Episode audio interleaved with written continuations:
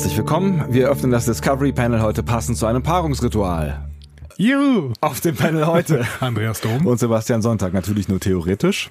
Aber es äh, wird uns theoretisch wahrscheinlich intensiv beschäftigen, würde ich vermuten. Wir sprechen nämlich über die Folge Amok Time oder Weltraumfieber von äh, der Original Series. Das ist äh, Staffel 2, Folge 1, korrekt? Das ist vollkommen korrekt. Wie geht's dir, lieber Sebastian? Oh, ganz gut, lieber Andi. Warum fragst du? Ja, nur so. Ah, das ist so, voll nett.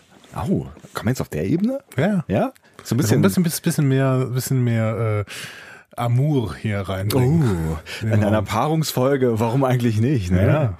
Wir, wir wollen ja auch, äh, äh, wie war das, äh, nicht Brownies werden, äh, wie, wie hieß Brownies werden. wie, wie hießen die noch? Bro, Brownies? Nee, Brownies. Mm, Brownies. Ja, ja okay. Triple Bro. Bro, Mm. Brownies? Ponies? Bro- Brownies? Brownies. Brownies. Brownies. Brownies. Ponies, Little Pony. Also, äh, ne, also die Aufgabe ist ja jetzt, dass wir mindestens einmal pro Folge äh, My Little Pony erwäh- erwähnen. Das ist hiermit gelungen. Das ist hiermit gelungen. Trennen wir uns wieder ganz schnell von dieser äh, Welt, wobei wir ja auch durchaus ähm, äh, noch, noch den Task ausstehen haben. Es ist, ich habe noch nichts gesehen. Hast du irgendeine Nachricht bekommen von, von irgendeiner oder eine gesehen von einer äh, guten äh, My Little Pony Folge? Das hat Nein, ja, hat uns noch niemand geschickt. Ich bin ein bisschen enttäuscht auch. ja. Aber das, Erschüttert, das sind ja schon immerhin jetzt, äh, was haben wir denn heute? Sonntag, drei Tage. Ja. Drei Tage. Was ist los mit euch? genau. Wir liefern euch hier drei, vier Tage äh, immer neue Folgen. ja, und Von äh, euch kommt gar nichts. nichts, gar nichts. Schwer enttäuscht. Echt Wahnsinn. Boah. Machen wir überhaupt noch weiter? Ich merke gerade, ich habe ein bisschen Hunger. Plommix-Suppe? Obwohl, die ist ja wahrscheinlich ganz gut, ne? Also ich weiß nicht. In der Darreichungsform, in der sie dargeboten wurde, eventuell von Miss Chapel. gegen die Wand. Ach, ich werde mir so eine, so, eine, so eine Suppe von Miss Chapel liefern lassen. Ja, okay. Wir sind mittendrin schon in der Folge irgendwie, ne? Ja, wir können gar nicht äh, bei uns halten, weil so viel tolle Sachen in dieser Folge passiert Ja, sind. ich sag's dir, wir müssen über so vieles reden. Das ist wirklich, also ich weiß gar nicht, also wo wir da anfangen sollen. Also ich finde ich find's ja tatsächlich immer ein kleines Event, wenn ich so eine so eine Original Series äh, Folge gucke, weil ich sage das andauernd an dieser Stelle, ich noch nicht so fürchterlich viele davon gesehen habe und immer denke oder äh, nein mit dem Vorurteil äh, in meinem Kopf spazieren gegangen bin über Jahrzehnte hinweg, dass das eine eine sehr schräge, äh, nicht mehr zeitgemäße Serie ist, die man sich eigentlich nicht mehr angucken kann. Und ähm, das habe ich schon lang, also länger äh, zu den Akten gelegt, aber ich habe immer großen Spaß, auch auch äh, aus Zeitgeistgründen ähm, mir, mir diese alten Folgen anzuschauen. Und ich muss sagen, die hat auch wieder sehr viel sehr viel Spaß gemacht. Jetzt mal unabhängig davon, was wir was wir jetzt noch inhaltlich äh, besprechen werden, einfach weil sie so so so sind, wie sie sind und weil sie so gemacht sind, wie sie sind und so. Also das, das macht immer wieder großen Spaß. das war ja auch der einzige Satz, den du quasi off-Record äh, zu mir gesagt Ja. hast, nämlich, dass du sehr viel Spaß mit dieser Folge hattest.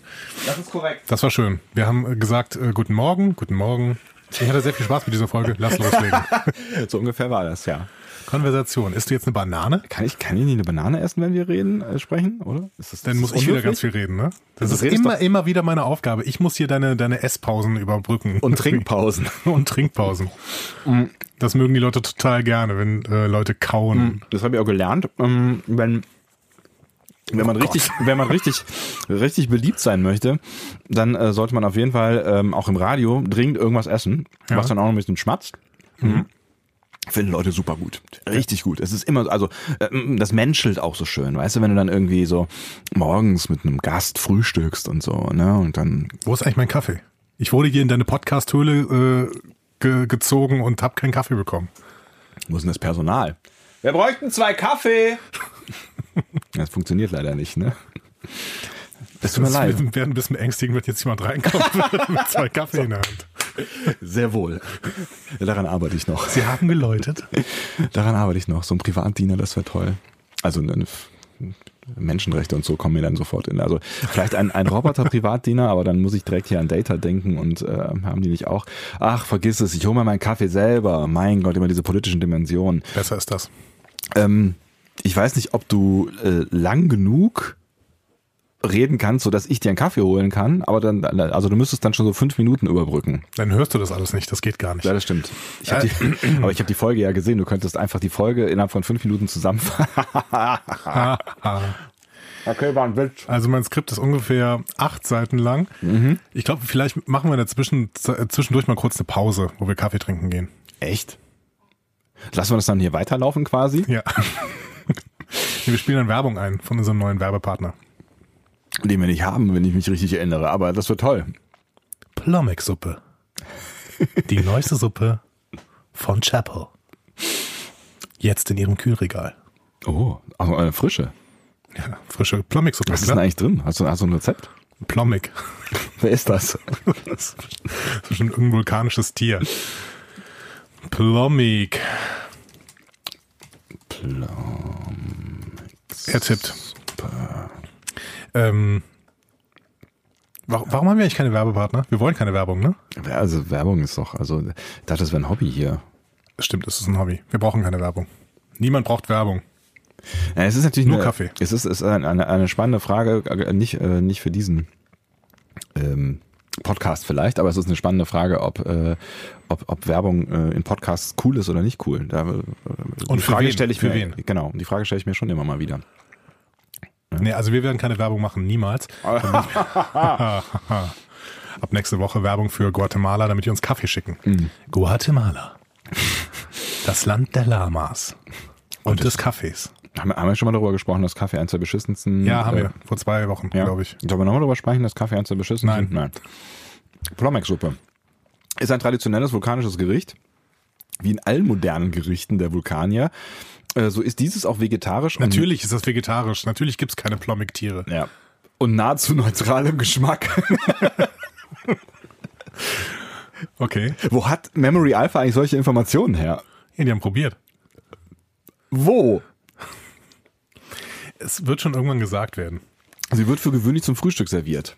Wir sind schon mitten in der Folge, ohne überhaupt irgendwas zur Folge gesagt zu haben. Ist dir das eigentlich klar? Christine Chappell kocht 2267 für Spock eine Plommek-Suppe, als sich dieser im Pont Ponfar befindet. Willst du jetzt die Folge noch mehr besprechen? Ja, mein Gott, ich meine, also, ne, wenn, also ihr habt die Folge ja gesehen, sonst würdet ihr diese Folge von uns nicht hören. Vielleicht auch nicht. Oder? Vielleicht wollen die Leute auch die Folge von uns weiter äh, nacherzählt bekommen und sie dann sich geistig für ihren Augen darzustellen und dann wird sie vielleicht auch noch besser. You wish. Yes. Komm, dann erzähl mal, erzähl Onkel. Ähm, Amok Time, Weltraumfieber. Geschrieben von? was bist denn so schnell heute? Was denn? Du hast dich ja gerade beschwert. Wollt erstmal ein bisschen was über diese, diese Folge se selber erzählen. Also es ist auf jeden Fall eine der Lieblingsepisoden von Leonard Nimoy. Tatsächlich. Ja. Weil der Schauspielern durfte. Ja, zum Beispiel. genau. Neben, äh, genau. Also Spock-Darsteller, ne? Man kann das ja immer- zwischenzeitlich immer noch äh, mal kurz erwähnen, wer hier wer ist. Ich habe auch eine brandneue Neuigkeit. Gestern Abend habe ich nämlich, ähm, weil ich habe keine Freunde und immer sitze immer allein zu Hause. Ich habe auf jeden Fall eine Übertragung des äh, Discovery Panels von der ähm, Destination Star Trek Birmingham gesehen. Und da hat Anthony Rapp gesagt, dass das ähm, neben Devil in the Dark, ich glaube, die heißt auf Deutsch Horta rettet ihre Kinder oder sowas. Horta. Ähm, neben Devil in the Dark ist, äh, ist das die Lieblingsepisode von Anthony Rapp. Also dem ähm, äh, ähm, Stamets-Darsteller. Völlig weg von Discovery. Wie heißt diese Serie noch gleich? Ähm, aha. Also das, das sind schon das sind auf jeden Fall Vorschusslorbeeren, ne? Ja? Ähm, soll ich weitermachen mit Vorschusslaubeeren? Warum eigentlich nicht? Auf der Las Vegas Convention zum 50. Geburtstag von Star Trek im Jahr 2016 haben Fans diese Episode zur viertbesten des ganzen Star Trek Franchise gewählt. Was war die beste nochmal? Mann, du hörst mir nie zu. Was? Es sind einfach nur so viele Informationen. Die können doch nicht alle in meinem Gehirn landen und für Dauer da bleiben. das, ist, das ist mein Bildungsauftrag hier. mein Gehirn anzufüllen mit Star Trek Ja. bis oben hin. Die beste war Yesterday's Enterprise. Tatsächlich. Ja. Ja, das hast du doch schon mal erzählt, Oder oder? war es die zweitbeste? Ich weiß es selber nicht mehr. Auf jeden Fall, ähm, nee, ich glaube, City on the Edge of Forever war die beste. Ich wollte gerade sagen, aber nicht- Enterprise war ja. die zweitbeste, ja. Ich wollte gerade äh, auf äh, City on, on the Edge of Forever. On the Edge of Forever. Äh, weil, äh, haben wir da nicht schon 37 Mal gesagt, dass es die beste war und auch in den Top 10 Folgen der Bla Blub? Das hier ist übrigens eine von den 10 Essential Episodes von Paula sagen. Block und Terry Edmond. ah, ich habe die, ich hab mir die Buch jetzt, ich hab mir dieses noch? Buch jetzt bestellt. Ernsthaft? Ohne Witz. Ich habe so oft schon über dieses Buch geredet, ohne jemals dieses Buch in Händen gehabt zu haben. Und jetzt wollte ich es unbedingt mal haben. Ich habe es bestellt. Antiquarisch, ZVAB. Äh, darf man das sagen? Es gibt bestimmt auch Anti äh, äh, andere äh, Antiquariate im Netz. Nee, ZVAB ist eine Suchmaschine für Antiquariate, ne? Ich habe das noch nie gehört. Boah, das ist so ekelhaft mit deinen Bananen in meinem Kopf. In meinem Kopf sind 20.000 Bananen in meinem Mund. Das ist echt widerlich. Ah. ZVAB, ich, ähm, ich kaufe Bücher mittlerweile fast ausschließlich digital. Ähm, kenn ich nicht. Ja, das ist äh, irgendein Zentralregister für Antiquariate. Ähm, Ahnung. Auf jeden Fall kann man da. ja, Zentralregister für Antiquariate. ist auch egal. Oh Gott, ey. Äh, zentrales Verzeichnis antiquariatischer Bücher. Ja, ah. und da kann man die bestellen. Gib mal ein, 10 Essential Episodes, Paula Block, Terry Erdmann. Soll ich mal nach deinem Lieferstatus gucken oder was? Bitte. ähm, währenddessen, ähm, weißt du eigentlich, warum diese Folge Weltraumfieber heißt? Ähm, ich überlege gerade, ob das irgendwann irgendwann thematisiert wird. Ich, also ich kann mich jetzt gerade, nee, keine Ahnung, aber ich kann mich jetzt nur an die, an die, ähm, äh, ich weiß nicht, ob, ob Bones irgendwann auch von Fieber spricht, aber äh, Spock selber sagt ja irgendwann zu ähm, äh, Te Pau. Te Pau, ja. Ähm, dass, dass er, er hot ist. Dass er hot ist, genau. I'm hot. Ähm, ja, äh, nein, das ZDF fand, also du, du, hast ja auch schon gesagt, dass hier mit diesen ähm, Paarungsnummern und sowas ist dir ein bisschen unangenehm. Ne? Du möchtest eigentlich nicht darüber sprechen, obwohl wir jetzt hier schon einen schönen Sonntag zusammensitzen unter Freunden, aber nein, du möchtest nicht gerne über Paarungsverhalten von Vulkanien reden. Und das ZDF wollte das auch nicht tun. Was? Habe ich das gesagt? War ich nicht anwesend kurzfristig? Bin ich in ein Zeitloch gefallen? Habe ich Amnesie? Auf jeden Fall wollte das ZDF das auch nicht tun. Die wollten die Folge aber trotzdem ausstrahlen, weil Spock nämlich der beliebteste Charakter war. Das ist überhaupt der Grund, warum diese Folge gemacht worden ist. Aber darüber dazu später mehr. Ich, ich, Spock war auch so ein bisschen Womanizer, ne? Total, also, ne? total. Das, das finde ich irgendwie ganz spannend, weil der ja schon auch irgendwie so ein Antityp ist, finde ich. Also der ist jetzt, also der ist, oder der Antityp ist falsch. Er ist, ist finde ich, ein sehr, also er ist kein Schönling, finde ich. Er ist ein sehr spezieller Typ irgendwie, ne? Aber ja. Ähm, Aber der totale Womanizer, der hat Fanpost ohne Ende bekommen, die wurde in Säcken äh, bei Paramount abgegeben und äh, ach, sie haben ihn geliebt, den kleinen spitzohrigen Racker. Ähm, ja. äh. Auf jeden Fall, äh, das ZDF wollte deswegen unbedingt diese Folge ausstrahlen. Äh, und zwar in den 70ern schon, also in der äh, ersten Zeit, in der sie überhaupt äh, Star Trek ausgestrahlt haben. Ja. Ähm, wollte aber ungern das Paarungsverhalten von Vulkaniern thematisieren. Also Aber haben sie die Folge genommen und komplett umgeschnitten. Ernsthaft? komplett. Die haben die gesamte Folge völlig verändert. Ähm, also die haben äh, einige Szenen auch völlig neu arrangiert und äh, um, also es hat einfach überhaupt keinen Sinn mehr gemacht. Auf jeden Fall leidet Spock dann, anstatt durch dieses Ponfar zu gehen, an einer tödlichen Krankheit. Und um sein Leben zu retten, verabreicht McCoy dann experimentelle Droge, die Spock wahnhaft lässt. Ähm, und ähm, große Teile der Episode, äh, also wie die Enterprise den Vulkan, äh, die Vulkan besucht, Spock, der Kirk bekämpft und schließlich tötet, werden dann später als Halluzinationen von Spock erklärt. Ja, also völliger, völliger ja Unsinn. Es aber, äh, äh, aber warum? Ich meine, das. Und diese, es gibt dann irgendwann eine Szene, die ist hier in dieser Folge jetzt relativ am Anfang gewesen, die du gesehen hast. Da besucht Chapel Spock, der gerade geschlafen hat. Ja. Und äh, weckt ihn quasi auf, dadurch durch ihre Anwesenheit. Ja, ne? so. genau. Und das war die letzte Szene in der ZDF-Episode. Ne? Dann sagt Spock nämlich, ja, ich habe gerade geträumt. So. Und das sagt er ja auch wirklich. So. Ja, und dann, ich meine, ihr läuft eine Träne runter und das hat ja Gründe. Wie, da wird das dann nicht mehr thematisiert oder Nein. was?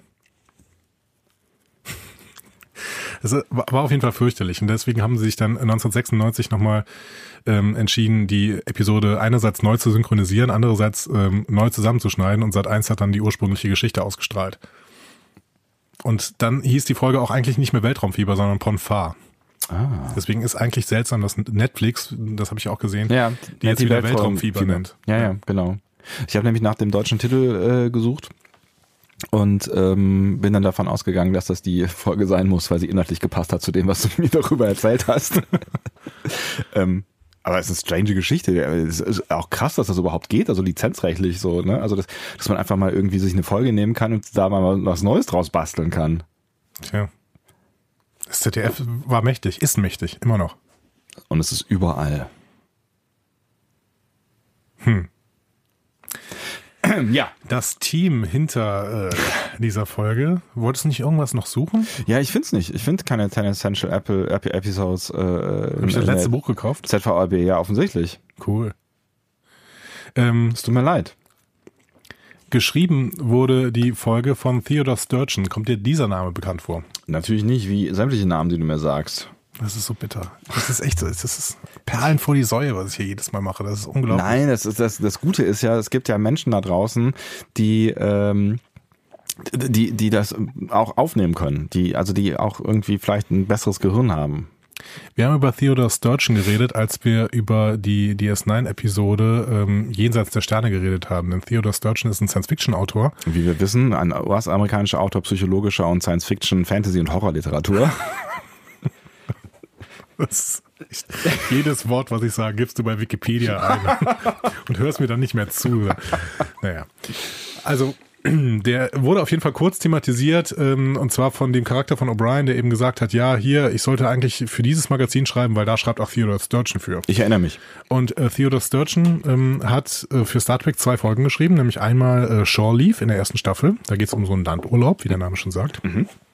Und ähm, diese Folge hier. Der ist selber gar nicht so super bekannt geworden. Also er ist schon irgendwie als Name eine Koryphäe, aber der ist, selber ist er gar nicht so oft gelesen worden. Aber der hatte dann enormen Einfluss auf so Leute wie Harlan Ellison zum Beispiel, den Autor von Ah, Harlan Ellison. Oh Gott, oh Gott, oh Gott, oh Gott, oh Gott. Leute, leidet ihr auch so darunter wie ich? Ich, was, was, was ist denn los?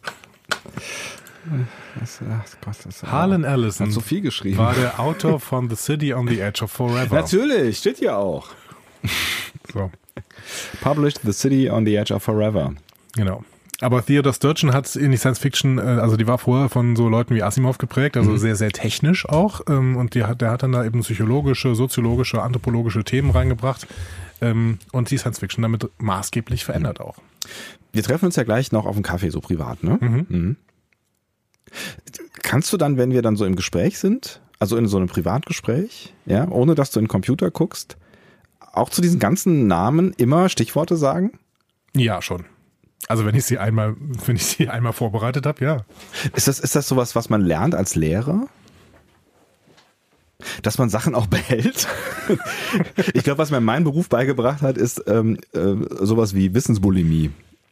Okay, ich verstehe. Also du bereitest dich auf eine Sendung vor und äh, Dann sind Sachen fünf, wichtig. fünf Minuten nach der Sendung hast du Keine Ahnung mehr, worum es überhaupt ging.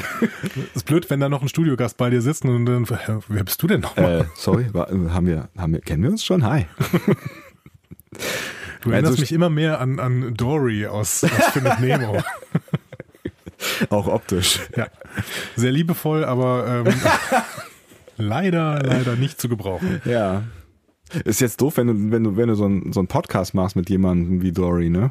Ja, ist das kein Problem. Leute, ihr habt alle gehört, was ich euch über Theodore Sturgeon erzählt habe. Und Theodore Sturgeon hat diese tolle Episode geschrieben. Er hatte allerdings äh, noch ein paar andere Ideen für diese Episode. Dazu später mehr. Ähm, regiert hat diese Folge äh, Joseph Pevney. Auch der ist uns schon mal begegnet. In einer TOS-Folge. Welche war das denn wohl? Rate mal. Wie viel haben wir denn gesehen? Eine. Lass mich, lass, lass mich kurz drüber, drüber nachdenken. Äh, war es möglicherweise Journey on the Edge of For- Forever? Richtig. Ey. Wow, gut. Ja, ich kann mich erinnern. Da war er auch Regisseur. Er war im Prinzip Regisseur der besten äh, Folgen von TOS. Also wenn sie ein richtig gutes Drehbuch haben, dann haben sie gesagt, okay, jetzt nehmen wir wieder Joseph Pevney. Also der hat geil. auch The Troubles with äh, The Trouble with Tribbles. The Trouble with Tribbles. Unaussprechlicher Name für jemanden aus unserem Sprachraum. Ähm, Raum. Raum, danke. Äh, glaubst du dann tatsächlich auch, dass, dass dann solche ähm, Menschen teurer sind? Also ist das sowas wie, wir nehmen jetzt jemanden, der es kann und der Joseph kostet dann halt nochmal irgendwie ein 20 extra die Stunde? Ich glaube, der war sogar günstiger. Das hatte nämlich einen Grund. Der war nämlich schnell. Ah, So, die ähm, wollten diese Folge nämlich unbedingt eigentlich noch in der ersten Staffel bringen.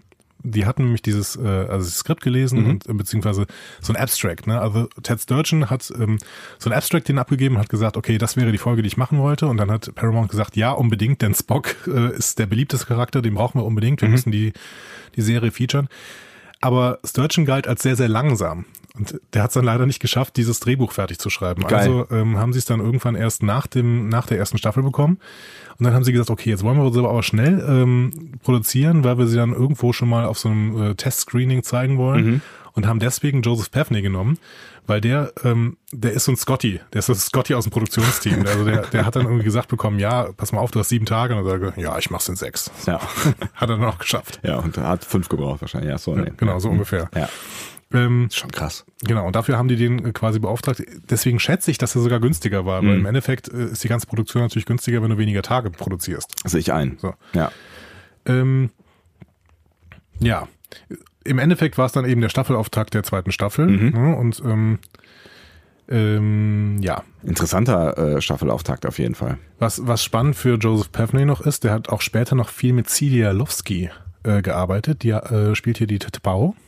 Dazu auch noch nachher so ein paar äh, Infos. Ja, da, da bin ich äh, tatsächlich gespannt drauf, weil ich mich bei der schon gefragt habe, wer die eigentlich ist.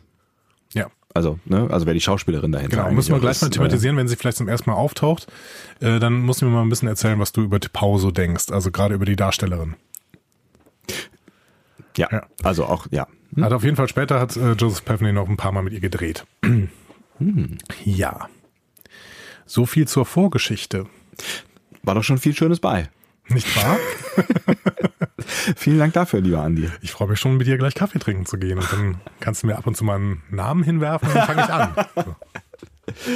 Ähm, wenn ich den, Name, den Namen Bones jetzt hinwerfe, was passiert dann mit dir? Ja, der ähm, er kommt in der ersten Szene von äh, Enterprise vor. Ne? Der McCoy. Also in der ersten Szene von Enterprise kommt Bones garantiert nicht vor. Keine Ahnung. Achso, in der, in der allerersten Szene von Nee, der ist Enterprise. noch gar nicht dabei, ne? Jetzt kommt darauf an, äh, welche man als erste Folge nimmt. Das ist ja ein, ein bisschen ein, eine, eine Ansichtssache. Ne? Stimmt. Netflix äh, nimmt ja hier den Käfig als erste Folge. Ja. Da ist Bones nicht dabei. Und wenn man aber stattdessen The Man Trap als erste Folge nimmt, Da ist Bones bei. da ist Bones dabei und sogar der Hauptcharakter quasi der Folge, ne? Mhm.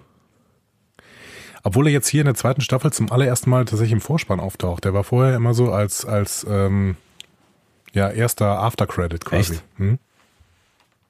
Das ist ja krass, weil er ja schon auch eine, eine, eine tragende Figur, äh, häufig, also häufiger, ne? aber er ist schon, schon ja da. Ja, vielleicht haben sie erst in der ersten Staffel gemerkt, dass dieses Triumvirat so gut funktioniert. Hm. Weil vorher war es wahrscheinlich eine Serie, die sehr auf Kirk und Spock, auf dieses Duo. Ja, es ist ja sowieso mit und mit irgendwie mehr geworden, dass sie, dass sie andere Leute mit, ne, also äh, Scotty spielt ja noch überhaupt gar keine Rolle, ne, oder auch Chekhov, den wir ja häufiger mal sehen, der äh, ne, hat da so die, die ersten Ein paar Infos zu Chekhov-Folgen später. So die die ersten, also keine Ahnung, die, ich habe jetzt noch nicht alle tatsächlich noch nicht alle Folgen aus der ersten Staffel gesehen, aber ähm, das, was ich gesehen habe, da spielt er halt noch überhaupt gar keine keine große Rolle und die hat ja nahezu einen, einen Comedy-Auftritt. Ja, Ja, wie gesagt, dazu später mehr. dazu später mehr. Alles klar. Oh, ich bin gespannt.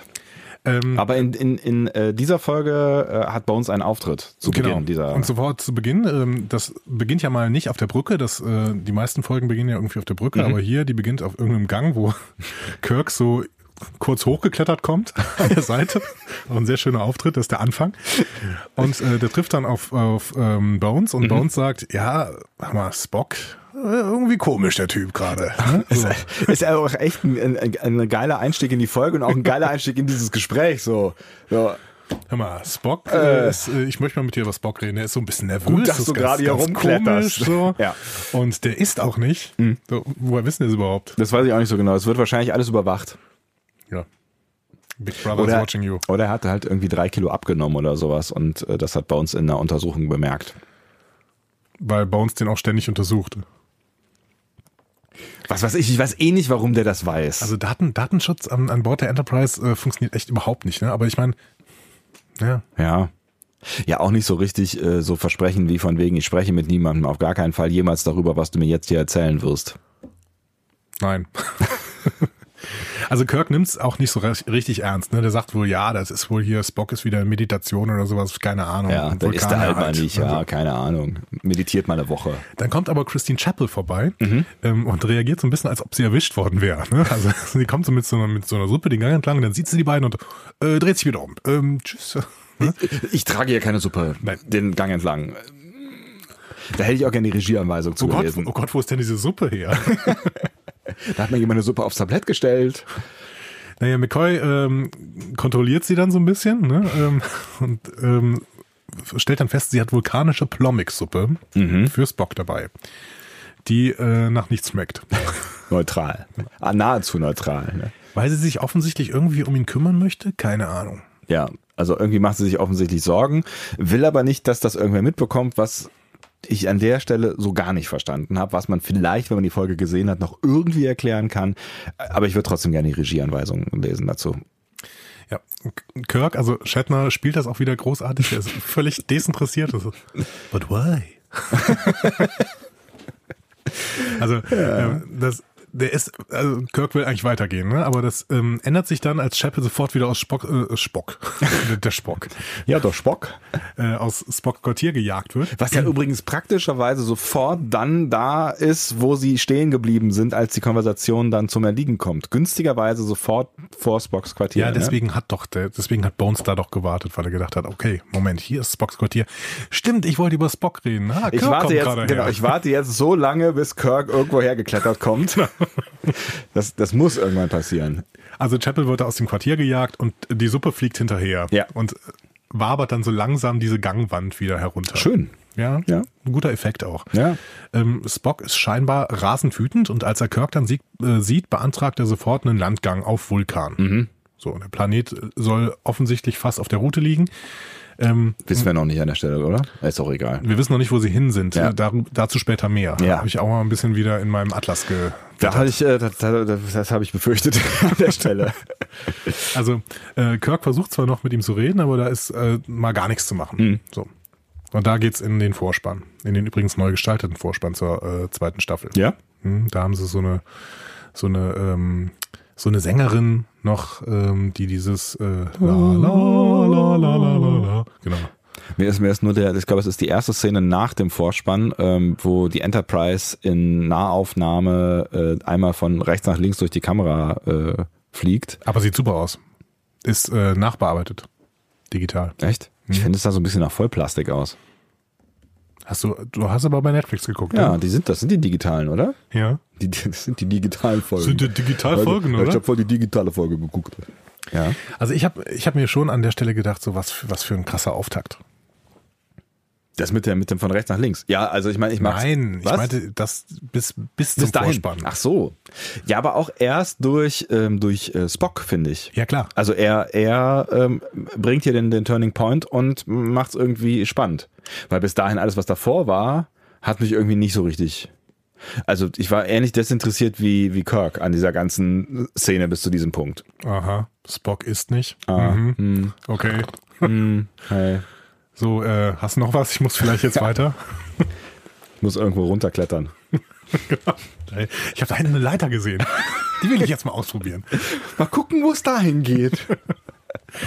Aber ähm, man weiß ja auch, dass Spock so ein bisschen, ähm, der ist, der ist kräftiger als Menschen, also nicht, nicht dicker, sondern stärker. Ne? Äh, Was, was, was für Kirk übrigens kein Problem ist. Also dazu würde ich gerne nochmal auch gleich später, also wenn es dann zum Zeitpunkt, weil, also meine Herren, Ja. ja. Ungeschönter Kampf, aber da kommen wir später wieder. Ja. Ähm, ich will dem auf jeden Fall nicht begegnen in dieser Verfassung, der da- gerade ist. Nee, äh, das ist, das ist irgendwie ganz, da habe ich mir auch drüber nachgedacht. Ich, ich fand ihn auch tatsächlich irgendwie so ein bisschen, ähm, also wenn er aus seiner Rolle fällt, hat er was Beängstigendes, ne? Also was Bedrohliches, so. Ja. Ja. Also es ist halt, mm, mm, keine Ahnung, so ein Free Fighter irgendwie. ein bisschen. Ja, aber ich, ich frage, also ich, weiß, ich, ich habe mich schon gefragt, woran das liegt. Entweder ist es super gut geschauspielert, ähm, oder es liegt einfach daran, dass er, dass er halt einfach sonst so neutral ist. Das kann sein, dass wir uns so dran gewöhnt haben, dass er neutral ist, dass er eben nicht viel ähm, sagt, dass er auch nicht viele Emotionen zeigt, dass jede Emotion natürlich total überbordend wirkt. Hm. Das Spannende ist, diesen Spock hätten wir fast nicht gesehen. Also diesen, diesen Spock, also Leonard Nimoy oder was? Diesen Leonard Nimoy Spock. Denn äh, tatsächlich hat Nimoy sich äh, zwischen den Staffeln mit der Paramount Crew ordentlich ums Geld gestritten. Ach. Denn äh, Nimoy war sich halt dessen bewusst, hey, ich bin der Star hier der Serie, offensichtlich. Ne? Ich kriege hier die meiste Fanpost und sowas. Ne? Und dann hat er halt äh, Verhandlungen geführt. Und ähm, das lief dann so schief tatsächlich, dass Paramount ähm, sogar schon ein Casting angesetzt hatte. Ach krass. Die wollten den neu casten. Und ähm, ich, ich hätte es ja extrem witzig gefunden, wenn Gregory, Gregory Peck zu dieser Zeit äh, Spock gespielt hätte. Aber gut, das wissen wir nur aus der Perspektive heute. Ja. Ähm, aber ich weiß, wer im Gespräch war. Das ist mir nicht überliefert. Ähm, mhm. Ganz oben auf der Liste waren Mark Leonard. Ähm, da wundere dich jetzt nicht, dass du diesen Namen nicht kennst. Das ähm, ist keine Schande. Mark der hat aber später Sarek gespielt. Ach was. Also, äh, also der Sarek, den wir, den wir kennen aus, aus, aus TOS. Aus TOS, okay. Genau. Mhm. Aus TOS und den Kinofilmen. Mhm. Ähm, und Lawrence Montaigne. Den Namen kennst du garantiert nicht. Der spielt aber hier in dieser Folge mit und zwar spielt der Ston. Ach, okay. Ja. Der war wirklich, der war auch schon fast, also der war schon fast durchs Casting durch, hat ja. er mal irgendwann erzählt in so einem Interview. Äh, kann man auf YouTube sich angucken, das Interview. Vielleicht verlinke ich das auch, wenn ich es nochmal finde. Mhm. Ähm, und äh, da erzählt er so, ja, ähm, ich war, äh, ich, ich war eigentlich schon gecastet und mein Manager hat, mein, mein, oder mein Assistent oder was auch immer, so mein Agent, hatte mir schon gesagt, ja, ich krieg die Rolle, ähm, wenn Nimoy nicht zusagt. Was ist bitter. Ja.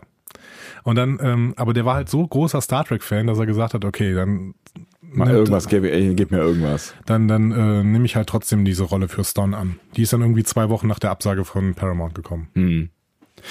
Eine Rolle, in der er ehrlich gesagt ja nicht wirklich was zu tun hatte, ne? Ja. Ich glaube, einen Satz hat er, glaube ich, oder zwei vielleicht.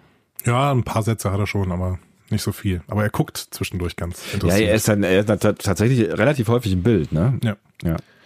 Ähm, auch David, äh, übrigens David Carradine soll auch auf der Ach, Liste was? gestanden haben. Mhm. Der Karate Kid, ne? Ja, ja, ich überlege gerade, ob ich mir den vorstellen kann. Und wir haben Lawrence Montaigne und Mark Leonard auch schon in. Ähm, Wie alt war denn David Carradine zu der Zeit? Ähm, müsste auch so 25, 30 irgendwie gewesen sein. Aber Lawrence Montaigne und äh, Mark Leonard haben wir schon gesehen in Star Trek, in TOS. Ja, kann ich mir Staffel. eigentlich ganz gut vorstellen, tatsächlich. Wir haben gerade mal nach äh, jungen Bildern äh, geredet, äh, geguckt. Entschuldigung, ja? Haben genau. wir schon genau. gesehen? Wo? Ähm, äh, ähm, äh, Balance of Terror. Die haben beide Romulaner gespielt. Ah. In okay. der ersten Staffel. Mhm. Genau. Ähm, und auch zusammen, ja, wie gesagt. Ja, aber im Endeffekt ist es Nimoy geworden. Nimoy hat äh, dann offensichtlich ein verbessertes Angebot bekommen. Das hat dann wahrscheinlich auch wieder zur Reiberei mit Shatner geführt, weil ähm, Shatner muss immer der Bestbezahlte sein im Cast. Ne? Dann, auch äh, damals schon, ja? Ja, natürlich. Ich frage mich ja dann eh, wie das, wie das für ihn so egomäßig gewesen ist. Also er hat ja, wie wir auch selbst erfahren durften, nicht das kleinste aller Egos, ne? ähm, wie das für ihn gewesen sein muss, dass Nimmer ihm da so ein bisschen die Show, Show stehlt. Also gerade bei den Girls. Vielleicht haben die es ihm nicht gesagt. Ach, pappelapapp. Die haben dem äh, Nimoy immer ähm, hinterm, hinterm Set irgendwann diese großen Berge von Fanpost gegeben und dann die eine Postkarte für Shatner. Genau. Nein, ja, Shatner war bestimmt auch sehr, sehr beliebt. Kann ich mir schon vorstellen. Ich, fand, ja, ich ja. finde Shatner auch wirklich cool. Also ich mag den total gerne. Also als Schauspieler ich, hier auch vor allen Dingen. Ich finde, ich finde, ich finde. Und in Boston Legal. Ja, ich weiß. Ich muss mir aber Boston Legal angucken, um, glaube ich, diese Shatner-Liebe zu verstehen. Ich finde den ja auch nicht schlecht, aber das, ich glaube, es hat auch viel damit zu tun mit der Machart der, der Serie. Ähm, und diesem Overacting und auch diesen, diesen, ja, gibt's ja auch wieder so zwei, drei wirklich sehr schöne Szenen, wo es dann irgendwie Kamerafahrt auf sein Gesicht, er dreht sich in die Kamera und guckt erschrocken. Fade to Black. Und dann geht's wieder an. Und dann guckt er immer noch erschrocken und die Szene geht weiter. Und man, es ist diese eine, eine, ich weiß gar nicht, da, spricht er mit Bones, die, die kommt irgendwie in ein paar Szenen, diese, diese Szene, wo der, wo dieses Fade to Black ist. Und ähm, ich mich gefragt habe, aber warum? So, ich weiß nicht mehr, worum es ging. But why? Und genau diese Frage stellt er dann. Er kommt wieder rein und sagt so, But why? Das, aber das macht er so gut. Boden gelegen, das macht er so gut. Er macht das so sanft. Er macht das so sanft und äh, ähm, und tief auch. Ne? Hm. Okay. But why? ich, ich, mag, ich, mag, sein Voice Acting einfach auch gerne. Hm. Das habe ich natürlich niemals erfahren, weil ich äh, das immer synchronisiert geguckt habe. Und jetzt gucke ich es auf Englisch und äh, liebe ihn dafür. Wirklich. Ach ja, also ich habe auf jeden Fall Spaß mit diesen Folgen. Ja. So, so, viel steht fest. Wir sind auch noch immer in der ersten Szene, gehen aber jetzt mal in die zweite rein. Warum also eigentlich nicht? Nach dem, nach dem Vorspann. Ja. Ähm, da sehen wir nochmal Spock, der beschwert sich bei Kirk noch einmal über äh, Chapels Sorgsamkeit. also was kümmert die sich denn um mich? Das ist Frechheit. Das? Ja, echt. Ne? Und er besteht auf seinen Landurlaub. Aber Kirk sagt, ja gut, du hast zwar genug Urlaubstage, aber äh, nein. Er, er, hat offensichtlich noch nie Urlaub gemacht, ne? Genau. Ja.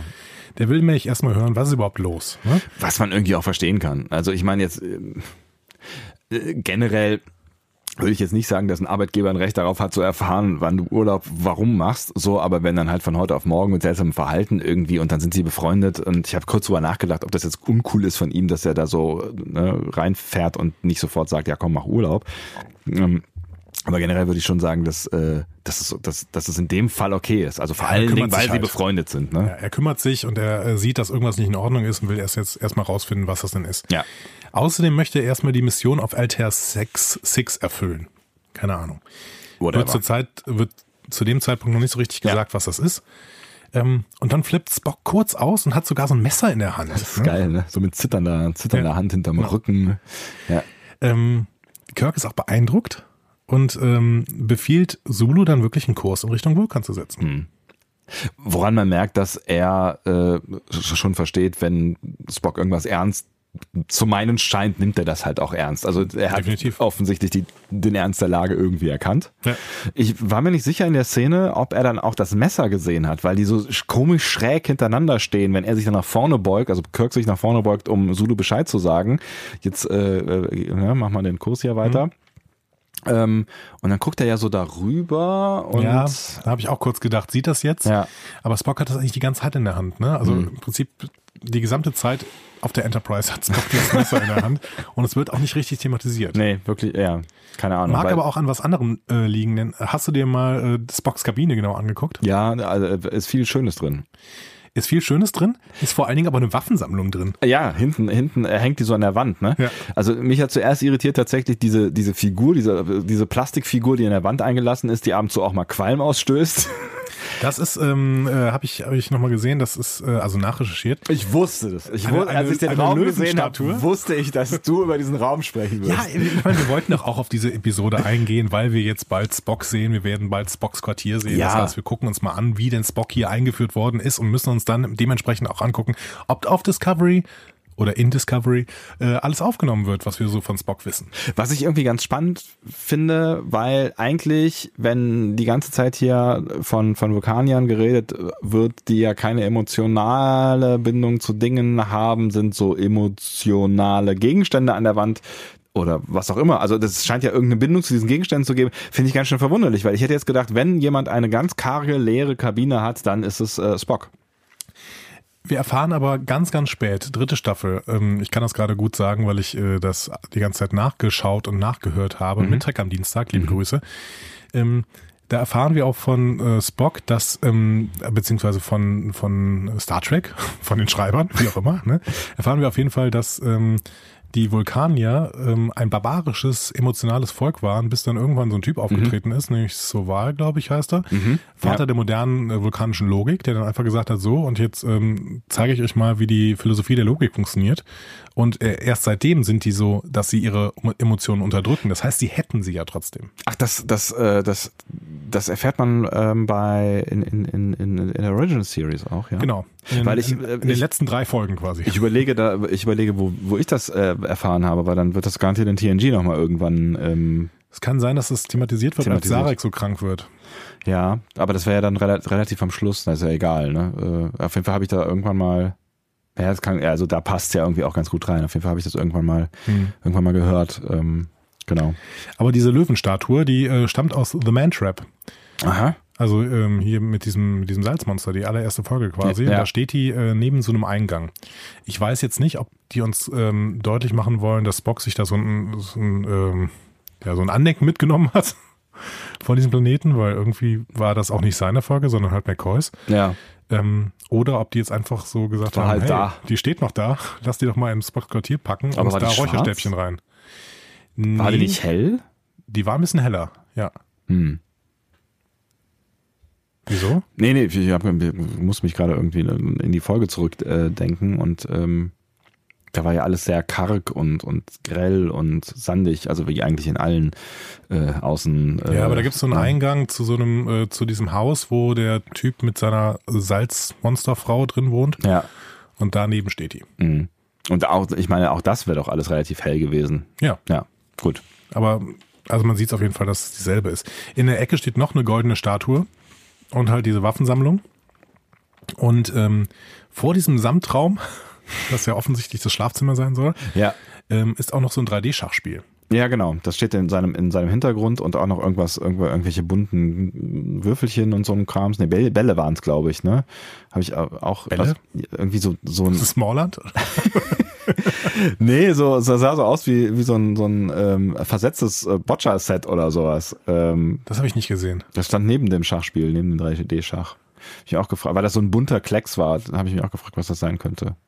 Hm. Habe ich nicht drauf geachtet. Schade. Endlich mal was, wo ich drauf geachtet habe, wo Andi nicht drauf geachtet hat. Aber ich keine Anlagen. Können wir mal so, kannst keine, du mal gerade so einen so einen, äh, Soundeffekt einspielen? So ein. Nein. Okay.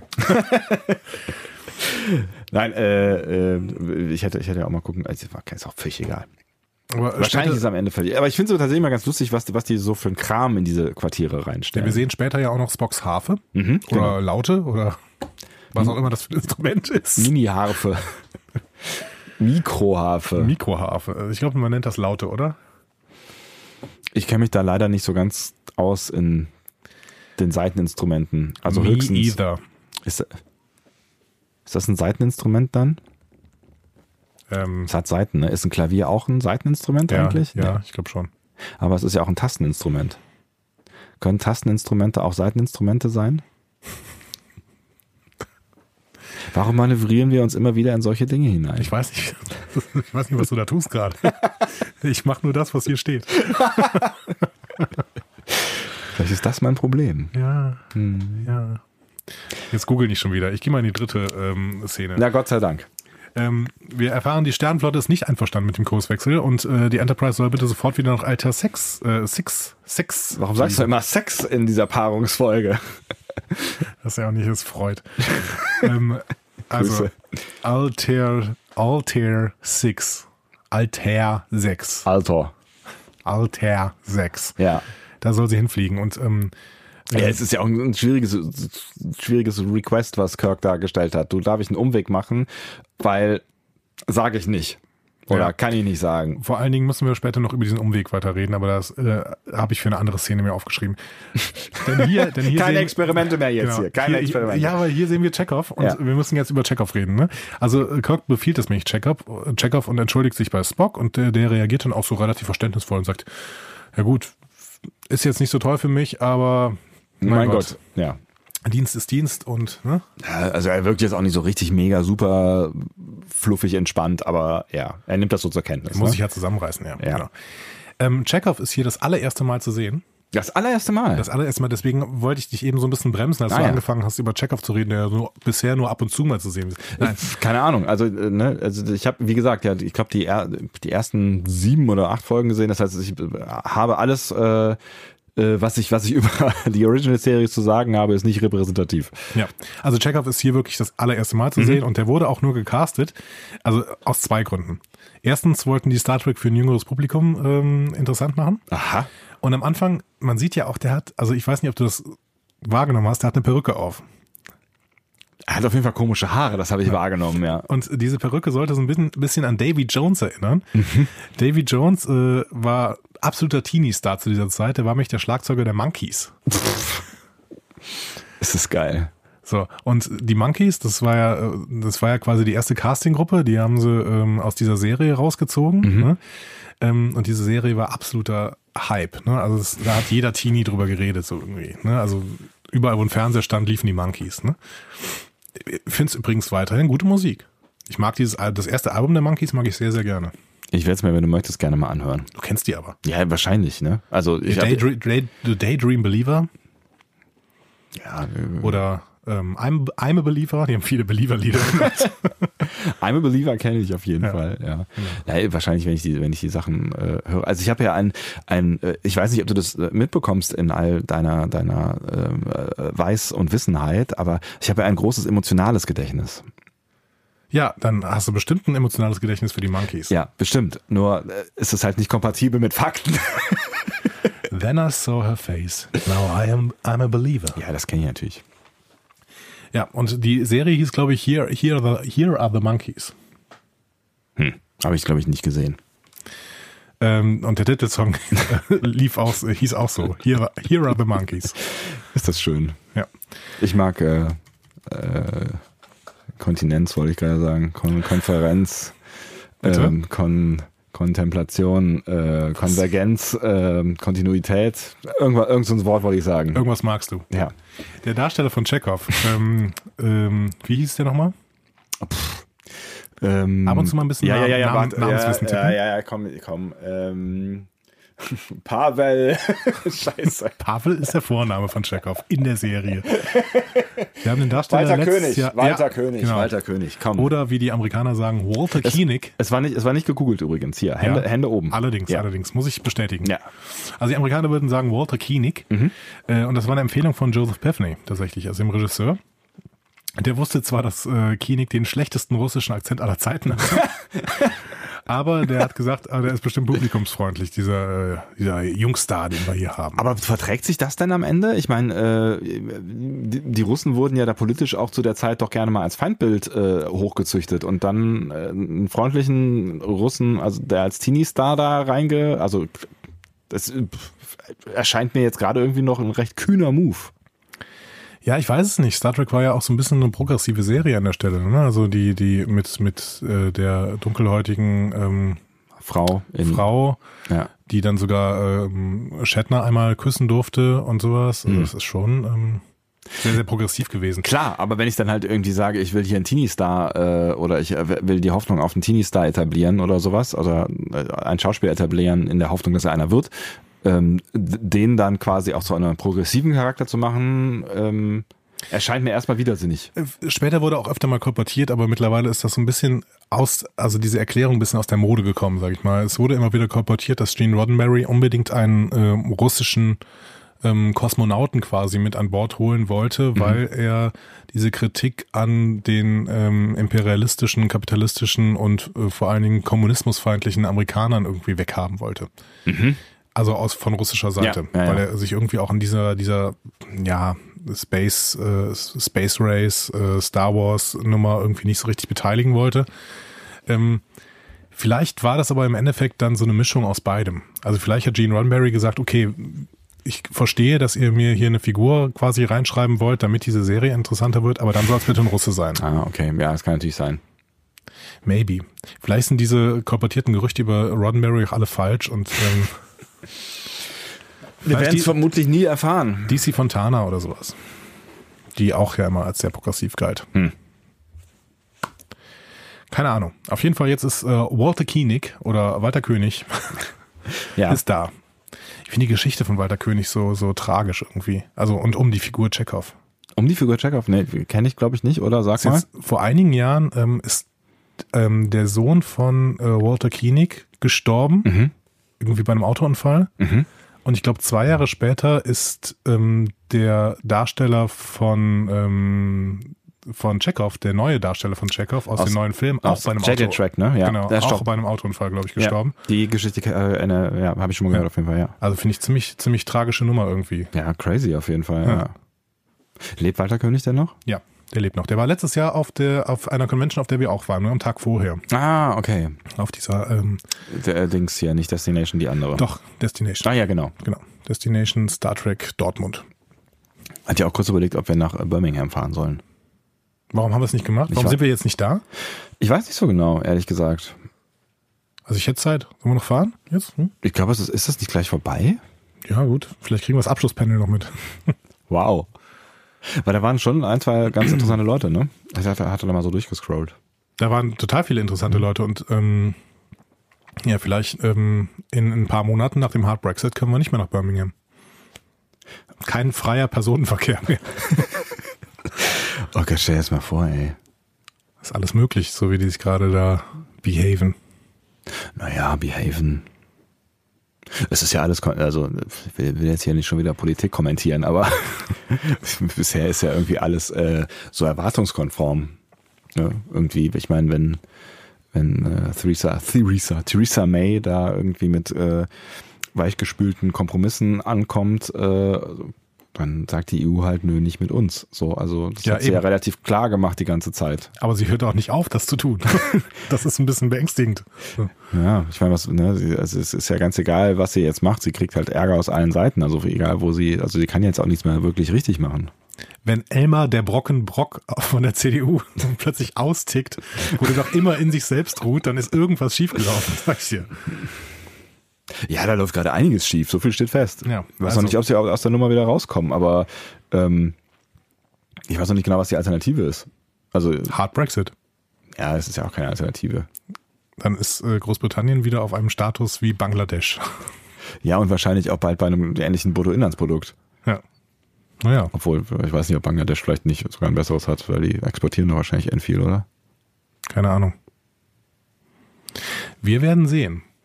Das aber nur passiert? am Rande, genau. Was ist denn England, Hört demnächst uns unseren neuen Politik-Podcast. Policy. Nee, das ist Versicherung, ne? Policy Panel? Policy Panel. Leider nicht auf Englisch, denn wir sind zu dumm dafür. Ah, hört auf mit uns, das Policy Panel. Paragraph 510 in der Sachversicherung. So. Haben wir eigentlich, kommen wir irgendwann mal hier zu dieser Folge? Also kommen wir irgendwann vor, wir sind ja, wir gehen, Szene jetzt, wir, 3, gehen jetzt, oder? wir gehen jetzt wieder sofort in die Folge. Ähm, Kirk kann nicht schlafen. er wälzt sich im Bett. Hat, offensichtlich hat er Käse gegessen vorher. Kann nicht so richtig schlafen. Ne? Und ähm, macht sich so seine Gedanken und dann ruft er Chekhov ne? und sagt, er, pass mal auf, ähm, Chekhov, du sitzt ja jetzt seit 48 Stunden auf der Brücke. Wie wär's denn? Ähm, haben wir nicht noch diese, diese Option? Ah, lass doch wieder nach äh, Vulkan fliegen, Spock abwerfen und dann weiter nach äh, Altair 6. Ähm, und er fragt, klappt das? Und Chekhov sagt, ähm, hä? Äh, Moment, wir sind doch schon auf dem Weg nach Vulkan. Spock hat das doch äh, hier äh, befohlen. Bevor wir zu diesem unfassbar äh, frechen Ereignis kommen, also ne, dieser, dieser äh, äh, Burn, Bur, Bur, äh, Burnham-hammigen Aktion, Ja. Äh, ich wundere mich immer wieder in Star Trek, dass Menschen in ihrer Uniform schlafen. Mit Schuhen. Ja. Kommt immer wieder vor. Allzeit bereit. Zu neuen Taten. Und dann finde ich es echt befremdlich, wenn du so ein Bildtelefon direkt neben dem Bett stehen hast und überlebensgroß dieses, dieses Gesicht von Chekhov dann neben dir auftaucht in deinem Kopfkissen. Also ich fand die Szene echt absurd. Ja, wir müssen noch einige Sachen fragen. Auch ähm, äh, später, als Sheppel während Spock schläft, einfach in sein Quartier reinkommt und sich neben sein Bett stellt. Ja, dass das alles geht. Ja, Also- Privatsphäre ist, ne? Das ist Post-Privacy, gelebte Post-Privacy. Ja, Obwohl definitiv. es damals noch nicht mal das Internet gab, als sie diese Folgen liefen. Ja, aber es gab Datenbanken. Auf Blochkarten. Ja, zum Beispiel. Oder einfach analog. Ordner. Ich habe noch nie einen Lights-Ordner in äh, Star Trek gesehen. Ich glaube, die Firma Lights gibt's nicht mehr. Oh, wegen, weil sie nicht in Star Trek aufgetreten ist oder weil, weil du sie genannt hast? Nein, weil sie nicht in Star Trek aufgetreten ist. Jetzt gibt's die Firma Lights schon noch, aber es gibt in Star Trek keine Lights-Ordner. Warum eigentlich nicht? Äh, weil die ja Computer haben, wenn mich nicht alles täuscht. Ja. Und Deutschland hat auch Computer und trotzdem müssen wir Lights-Ordner führen mit irgendwelchen äh, komischen Blättern drin. Es wird doch immer besser. Findest du? Ja, ein bisschen. Hm. Ich wollte gerade sagen, ich muss meine Steuererklärung nicht mehr ausdrucken, aber es ist Quatsch, mein Steuerberater druckt sie jetzt aus. Weil der sie jetzt aus irgendwelchen Gründen übermittelt. Ich habe ich nicht so ganz verstanden. Seit diesem Jahr übermittelt jetzt mein Steuerberater die Steuererklärung. Ich musste, ich musste noch nie da irgendwas hinschicken, aber ich krieg immer haufenweise was zurück, wenn ich in äh, einem äh, Programm dann irgendwie meine Steuererklärung mache. Aber musst du dann nicht das, was du in dem Programm machst, am Ende, obwohl es zum Finanzamt geschickt wurde, noch ausdrucken und unterschreiben, damit das Finanzamt das bearbeitet? Nee, ich glaube nicht. Nein, das funktioniert in diesem Programm. Weil ich da vorher irgendwie so, so ein PIN-Code, so ein TAN-Code irgendwas besorgt habe. Interessant. Und immer wenn ich einen TAN-Code benutzt habe, kriege ich per Post einen neuen. Aber Gott sei Dank müssen wir nichts mehr dahin schicken. Jetzt geht alles papierlos. Die Übermittlung völlig papierlos. Ernsthaft? Ja, Ach Gott, ist das fürchterlich. so ist das. Aber Naja. in, in, in Star Trek gibt's ja auch damals schon so Tablet-PCs und so. Ja, aber auf jedem Tablet ist nur eine Sache drauf, deswegen schleppen die mal auf und die schleppen tonnenweise Tablets rum. Das ist echt, Ja, ich weiß. wenn es irgendwie Post von zu Hause gibt, dann fährt irgendwer mit so einem Wagen mit, voll mit Tablets rum irgendwie. Ja, das ist geil. Ja, das ist echt, das ist, ah, naja gut, wie man sich halt so die Zukunft vorgestellt hat früher, ne? Tja. ähm, Kirk reagiert gegenüber Chekhov gar nicht verwundert, sondern lockt sich einfach sofort aus. Ja, alles klar, danke. Ja. Genau. Und ähm, Bleibt eh relativ gelassen. ja, bleibt, bleibt für- gelassen ne? und holt Spock dann aber in der nächsten Szene von der Brücke Mhm. Äh, und stellt ihm im Turbolift dann zur Rede. Und äh, Spock gibt zu, ja, habe ich gemacht, Kurswechsel, sorry, ich habe mich nicht mehr im Griff, sperr mich weg. Also möglicherweise, er sagt ja sowas wie, also es klingt so, als würde, könnte ich das gemacht haben. Ne? Also er spricht so ein bisschen in der dritten Person über sich, so als äh, ob er auch nicht mehr alle seine, seine äh, Handlungen komplett unter Kontrolle hat. So, ne? Genau, sperr mich weg, Mhm. äh, ich will nicht, dass mich irgendwer nochmal sieht. Und äh, Kirk sagt dann, ja gut, dann geht's jetzt erstmal in die Krankenstation. Das wollte Spock jetzt nicht wirklich. Ne? Nee. Er hatte da eher einen anderen Plan, so, keine Ahnung. Äh, runter ins, ins Abo. Arboretum oder so. Ja. ähm, aber tja, So, so, so ist nicht. Aber ich finde tatsächlich an der Stelle ähm, hat Kirk mal sehr besonnen reagiert. Also nicht, dass er nicht besonnen reagieren würde, aber er ist ja schon auch durchaus als Hitz, Hitzkopf äh, bekannt und so ein so ein, so ein äh, Verrat eines Freundes und erstens, zweitens eine direkte äh, äh, Befehlsverweigerung beziehungsweise ja das Ausboten also der ganzen Hierarchie. So, also das ist ja ja eine, weiß ich nicht, Abmahnung oder was auch immer man da verteilt in Star Trek für kriegen, ne? Ähm, das macht er sehr besonnen, weil er offensichtlich versteht, in welcher Situation Spock ist. Kirk ist halt wirklich, also der hat gerade die Erfahrung hier in äh, City on the Edge of Forever gemacht, das ist zwei Folgen her, ne? Ähm, und äh, in der letzten Folge war Spock auch ziemlich krank, das war am Ende der, der ersten Staffel. Ähm, Kirk ist einfach sehr, sehr ja, geprägt von den letzten Ereignissen Er mit wächst. Spock. Und ähm, er wächst, genau, er wächst auch an der Freundschaft mit Spock und wächst in die Freundschaft vor allen Dingen hinein. So. Also der ist jetzt einfach sehr, sehr besorgt. Ja, fand ich, fand ich nur bemerkenswert an der Stelle. Ich finde aber auch schön, wie er im Turbolift ihn anguckt und denkt so, hä, was ist mit dir los? Warum reagierst du so? Denn diese Turbolift-Szene, das hat Ira Stephen Beer nachher gesagt, die wollten sie eigentlich noch für Trials and Tribulations, äh, also bei DS9, diese, diese Crossover-Episode quasi Ja. nutzen zum, zum 20-Jährigen oder zum 25-Jährigen. Ähm, und dieser ausflippende Spock sollte dann mit Cisco ersetzt werden, computertechnisch. Und Kirk sollte ihn dann so unverständlich anschauen. Im Endeffekt hat man sich dagegen entschieden, ähm, weil man dann eventuell auch Cisco lächerlich gemacht hätte, weil Cisco sollte ihn dann so anhimmeln, so sagen, oh, ist das toll, dich irgendwann mal zu treffen und Kirk sollte so äh, irritiert angucken, hä, wer bist du? Ja, zu Recht, weil What's wrong with you? wäre vielleicht auch ganz witzig gewesen, aber äh, eigentlich war es ja auch so ganz schön, dass sie da, da eher so im, im Hintergrund agieren. Ja, am Ende hat, hat ja ähm, Cisco quasi Kirk noch so ein Tablet übergeben. Ja, genau, aber das ist ja auch eher so eine, so eine, eine, eine also die, die reden ja nicht wirklich miteinander, ne? Das ist ja eher so eine, so eine Geste, wo nach dem Motto, ich gehe jetzt nochmal auf die Brücke und mach nochmal so, ne? Ja, genau. Aber keine Ahnung, ich hätte diese Turblift-Szene auch gerne mit Cisco gesehen, nur tatsächlich, irgendwann wird's halt auch also irgendwann hätte Kirk dann wahrscheinlich auch so äh, mal den Sicherheitsdienst gerufen und so, äh, was, was ist mit diesem, Ja. diesem Officer hier? Was soll stimmt der? nicht mit dem. Genau.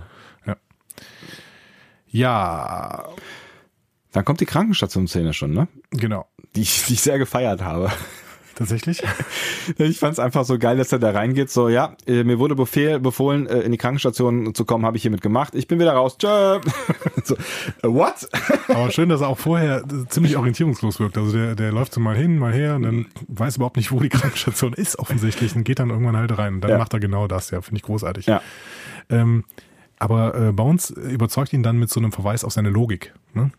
Ja. Weil er hat ja auch einen Befehl und so weiter. Und es ist logisch und so, ja. Genau, es ist logisch, dass ich dich jetzt untersuche. Das sind unsere Rollen und sowas. Ne? So muss das funktionieren. Ähm, also geht Spock mit zitternder Hand auf die Liege. Mhm. Sieht so ein bisschen aus wie so ein CT, ne? wo Spock dann so reingeschoben wird. Ja, ja. Aber das sind diese, diese, ich finde find diese Liegen auch immer etwas irgendwie, dass man sich da, also diese VIP-Liegen, ich hätte da Angst vor, dass ich da irgendwie, weiß ich nicht, sieht so nach Klappstuhl aus. Dass da irgendwas passiert mit mir. Ja, aber das ist alles mit Hebelwirkung. Ne? Wenn du das hochschiebst und ein bisschen reinschiebst, dann ist der Hebel so, dass du nicht mehr nach unten klappen kannst. Mhm. Auch wenn du ein Elefant bist. Aber auch das Klappen an sich. Egal. Auf jeden Fall liegt er dann da. Genau. Punkt. Das war's. Szenenende. Genau. Ja. Ähm, und dann haben wir danach eine Miniszene, wo Chekhov und Zulu Witze über die vielen Kurswechsel machen. Eine schöne Szene eigentlich, ne? Genau. Ja. Chekhov sagt, oh, ähm, getting, äh, getting space sick. ja. Aber so wild wird es jetzt auch nicht sein, ne? Ist eine Miniszene, aber ist durchaus bemerkenswert. Äh, in der zweiten Staffel TOS kommt es nämlich äußerst selten vor, dass Chekhov und Zulu überhaupt gleichzeitig auftreten. Hat einen ganz einfachen Grund. Eigentlich war Chekhov nur geplant als Ersatz für Zulu. Ah, So, weil George Takei, der Darsteller von Zulu, der konnte nämlich oft nicht, weil er zu dieser Zeit gleichzeitig einen Film gedreht hat, nämlich Die grünen Teufel mit John Wayne. Oh. Das ist so ein Vietnam-Kriegsfilm und äh, Takei spielt da einen Vietcong-Hauptmann als Japaner, also als äh, Ja- Japano-Amerikaner. ne? Ja. Okay. Ähm, also im Prinzip sollten sich Walter Koenig, äh, also Chekhov und Takei äh, abwechseln und hier sind sie dann ausnahmsweise mal zu zweit auf dem Schirm. Finde ich, machen sie gut. Ja, Macht Spaß. Gut, gute, gute Dynamik. Deswegen ist wahrscheinlich entschieden worden, dass sie auch durchaus öfter mal äh, zusammen irgendwie da auf den Schirm dürfen. Ja. Ähm, gut, aber im Prinzip war das so eine kleine Witzszene und dann kommt äh, Bones zu Kirk und besteht darauf, dass Spock jetzt nach Vulkan gebracht werden muss, sonst würde er innerhalb einer Woche sterben. Das ist die, die Fade to Black äh, äh, Szene, ne? But why? Genau. McCoy don't know why. Na, keine Ahnung. Ja. Er weiß es einfach nicht. Er weiß nur, ähm, äh, Spock hat einen extrem hohen Adrenalinspiegel und das wird ihn umbringen. Mhm. Und Spock sagt, dass der Vulkan ihm helfen wird. Ja, Punkt. So, Niemand Punkt. weiß genaueres und äh, Kirk scheint es so langsam auf den Keks zu gehen, dass niemand irgendwas weiß. Ne? Genau, deswegen rennt er jetzt los. und Also er fragt, glaube ich, auch Bones an der Stelle noch, aber, aber Spock weiß warum. So und Bones sagt, ja, äh, sagt Weiß er halt sagt er aber ja. nicht, genau. Und Deswegen hat äh, Kirk die äh, Faxendicke. ja, wir sind schon ein bisschen, bisschen äh, gleichbedeutend Ja, hier. ja. Unsere, unsere, unsere Hirne synchronisieren langsam. Ja, sehr schön. Ähm, und äh, dann rennt, er, rennt Kirk zu Spock und der sieht sich gerade auf seinem Schirm ein vulkanisches Mädchen an. Was sehr, sehr weirde Szene ist, finde ich. Also auch weil dieses Mädchen sehr seltsam, also diese Dame, die, es sieht alles sehr seltsam aus. Ich weiß auch nicht, ich, hab- ich fand es irgendwie befremdlich. Ja, aber man kriegt es ja nachher erklärt. Ja, ja, ich weiß. So. Ähm, Kirk will dann von ihm wissen, was ist Phase, Jung? Also irgendwas stimmt hier nicht. so. äh, Spock bleibt stumm und ähm, Kirk sagt dann, äh, Spock, du bist der beste erste Offizier, also wirst du genannt. Aber jetzt, ja, ja, kurz gefragt, ob er jetzt mit Ego äh, äh, irgendwas erreichen will. Der wird in, in einer Folge vorher übrigens so genannt von McCoy. Ah. In, in Operation Annihil- Annihilate. Annihilate. Annihilate. Annihilate. Annihilate. Entschuldigung. Abgestürzt. Bist du fertig, oder? Ist nur Annihilate. Ja. Operation Annihilate. Ich überlege gerade auch, ob man das so ausspricht. Hm. Wie dem auch sei. Das äh, gezeigte Mädchen Mhm. ähm, ist ja offensichtlich die junge To Spring, wie wir später erfahren. Mhm. Ähm, äh, nee, nicht To Spring. To Pring. Spring oder Spring oder S. Ich habe sofort wieder an Spring Break gedacht bei der Folge. Ähm, To Pring. Ähm, und das ist die erste Vulkanierin außer Spock im Franchise. Ach was. Ja, überhaupt. Wow. Die haben 30 Folgen oder wie auch immer viele das immer auch waren, äh, geschafft, ohne dass, dass ein Vulkanier vorkommt. Also es kam Romulaner vor. Romulaner sind ja so, so Halbvulkanier, aber ähm, im Prinzip ja. Im Prinzip waren, war kein einziger Vulkanier da. Sind Romulaner nicht Vulkanier, die einfach nur getrennt wurden irgendwann? Ja, so, aber zu Urzeiten. Die haben es ja schon irgendwie ein bisschen äh, in verschiedene Richtungen entwickelt. Hm. Ja. Aber ähm, richtige Vulkanierinnen äh, oder Vulkanier gab es nicht. Und da ist die T'Pring die erste. Mhm. Und dann folgt ein sehr schöner Dialog. Genau. Also Kirk will jetzt wissen, ähm, warum er diesen besten ersten Offizier jetzt verliert. Mhm. Und er befiehlt ihm, sich zu erklären. Ähm, und Spock sagt, ja, aber ein bisschen persönlich, mein Freund. Ne? Hm, Ist schon, also nee. Also- Frag jetzt nicht weiter. Aber er fragt weiter und dann sagt Spock, ja, it's biology. Und Kirk versteht sofort. Steht sofort.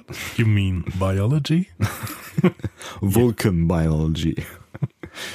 ja, ja. Ja. Aber für Kirk ist das kein Problem. Das ist ein ganz normales Thema für Kirk. Ja, ja, ja, Er redet ja. da jeden Tag drüber. Ja, Ähm, nimmt er alles mit. Und Spock erklärt uns das aber dann und dann ähm, wird's für das ZDF auch schon zu viel. Da hat das ZDF sich schon ausgeblendet. Ja. Das hat dann mit nichts mehr zu tun. Also die Vulkanier haben so eine Art Balzritus. So, ähm, sie verfallen in dieses Ponfar. Mhm. was uns ja mehrfach in Star Trek begegnet. Ja, später. Genau. Mhm. Später, genau. Und ähm, Spock sagt, das ist so wie bei einem regelianischen Adler. Hilft uns nicht. Ja, Er erklärt ja dann, die kommen elf, alle elf Jahre kommen die zurück. Äh, an Sieben. Die, nee, elf hat er gesagt, meine ich. Sieben Jahre ist bei Ponfar. Stimmt. Und die Adler waren bei elf oder, meine, es waren oder elf. waren das die Lachse? Kommen die Lachse nicht häufiger? Kommen die nicht einmal im Jahr? Lachse, so, so, da gibt es ja diesen Song. Die Lachse zum so, so, den Fluss hinauf. Wie gehen, wie gehen denn noch gleich? Ähm, Zum Leichen und Sterben ziehen die Lachse Also den Fluss hinauf, genau. Von? Äh, diesem äh, ähm, äh, Tomte-Sänger, ähm, äh, den mag ich eigentlich ganz gerne. Wie heißt Ja, der ich mag nochmal? den auch. Er ist nicht Gisbert zu Kniphausen, sondern der andere. Nee, es ist, nee, genau. T.S. Ullmann. T.S. Ullmann, Ja, genau. genau. T.S. Ullmann, liebe Grüße. Den habe ich auch mal live gesehen, der ist echt lustig. Ja, Also der ist, der ist so, äh, ich glaube, hast du der, seine Nummer? Können wir den anrufen und fragen, wie oft Lachse nach, zum Leichen und Sterben hinaufgehen? äh, nee. Schade. T- äh, Thematisierte das in seinem Song? Nein, ich glaube, es ist nur ein Bild. Ach, es geht gar nicht um Biologie. Nein, es ist kein Biologielied. Ja, ist ja schade. Ja. Hm. Auf jeden Fall, Entschuldigung, nee, das, spiel, wolltest du es jetzt einspielen? ich, ich dachte, wir, aber das, das führt uns, führt uns, führt uns äh, weit weg von dem, wo, wo es hingeht. und ja. weit tief in die Schuldigkeit der GEMA. Es ist, äh, aber wenn man es ganz kurz, dann ist auch alles gut, oder? Ich weiß nicht. Das wird jetzt schon abgemahnt werden hier. Okay, also der Regilianische Adler, die Lachse auf der Erde und die Vulkanier müssen alle sieben Jahre zu dem Ort zurück, wo sie sich, äh, wo sie herkommen. Ja, oder halt irgendwie alle paar Jahre oder einmal im Jahr oder irgendwie auch immer. Bei den Vulkaniern sind es alle sieben Jahre. Genau. Um sich zu paaren oder zu sterben. Challenge or Marriage. Ja, mein Gott. Für Kirk kein Problem, hat er verstanden. Ja. Ne? Und jetzt ist er überzeugt und will Spock wieder nach Vulkan bringen. So. Das heißt, äh, Kirk beantragt bei Uhura eine Verbindung zu Admiral McCormack von Starfleet und ähm, Sulu und Chekhov bereiten sich schon mal wieder auf eine neue Kursänderung in Richtung Vulkan vor. Ne? Ja, finde das alles sehr lustig. Ja. Ja. Getting space sick every time. ähm, und dann äh, sehen wir auch Spock mit seiner Harfe in seinem Quartier. Mhm. Hm, Der spielt dann so ein bisschen, versucht sich offensichtlich selbst zu beruhigen in seiner kontemplativen Phase da. Und dann äh, ruft Uhura ihn per Intercom, aber äh, Spock äh, findet das gar nicht so toll. Der fühlt sich gestört, rastet aus und schlägt seinen Bildschirm kaputt. Der offensichtlich entweder ist, also da kommen wir wieder zu dieser Stärke, ne? Also entweder ist also Spock wirklich so stark, so, ne? Es wird ja auch mehrfach immer mal wieder thematisiert. Das wirft Fragen auf. Oder es ist halt wirklich ein Pappmonitor gewesen. Weil der, der, der schmilzt ja quasi unter seiner, seiner Faust wirklich in einen Knubbel zusammen. Ja. Ich frage mich, ähm, ob man diese Rufe nicht annehmen muss. Das Nee, ist völlig gruselig. Das ist, das ist genauso wie, wie hier Chappell äh, in seinem, seinem Zimmer steht, während er schläft. Äh, die, die werden einfach so durchgeschaltet. So. Hä? Oh, oh, hurra! Oh! Äh. Echt, also, du, kannst nichts, du kannst nichts Privates machen auf diesem Schiff. Das ist ja fürchterlich. Das ist wirklich fürchterlich. Und gibt's diese, diese, diese Dinger, wo war denn das? War das bei, bei Enterprise später äh, nicht auch, ähm, ich meine, da gibt's doch, da gibt's doch diese Duschszene mit äh, T'Pol und ähm, wer ist es denn noch gleich? Einer von den Jungs. Ähm, Tucker, glaube ich. Nee. äh, Trip. Trip, Trip, natürlich ist es Trip. Ja, ja, klar. Der, wer so, so, Ja. Trip ist ja immer egal. ähm, und ich meine, während die da so rumduschen, äh, klingelt dann da auch irgendwie hier der, der Communicator und äh, sie schaltet in der Dusche das Ding ein. Ja, aber das ist ja okay. Wenn es klingelt und man das anschalten muss, finde ich vollkommen okay, weil dann kann man sich auch dafür entscheiden, es nicht Ja, anzuschalten. ich glaube, da ist es tatsächlich ein Ruf, der sofort durchgegangen ist, aber es war Audio-only. Das ist dann vielleicht auch okay, ne? Aber nee, es, finde ich nicht. nee. Ja, aber du kannst Stell dir vor, du schläfst und ganz plötzlich. Ja, Sonntag, Herr Sonntag, Herr Sonntag.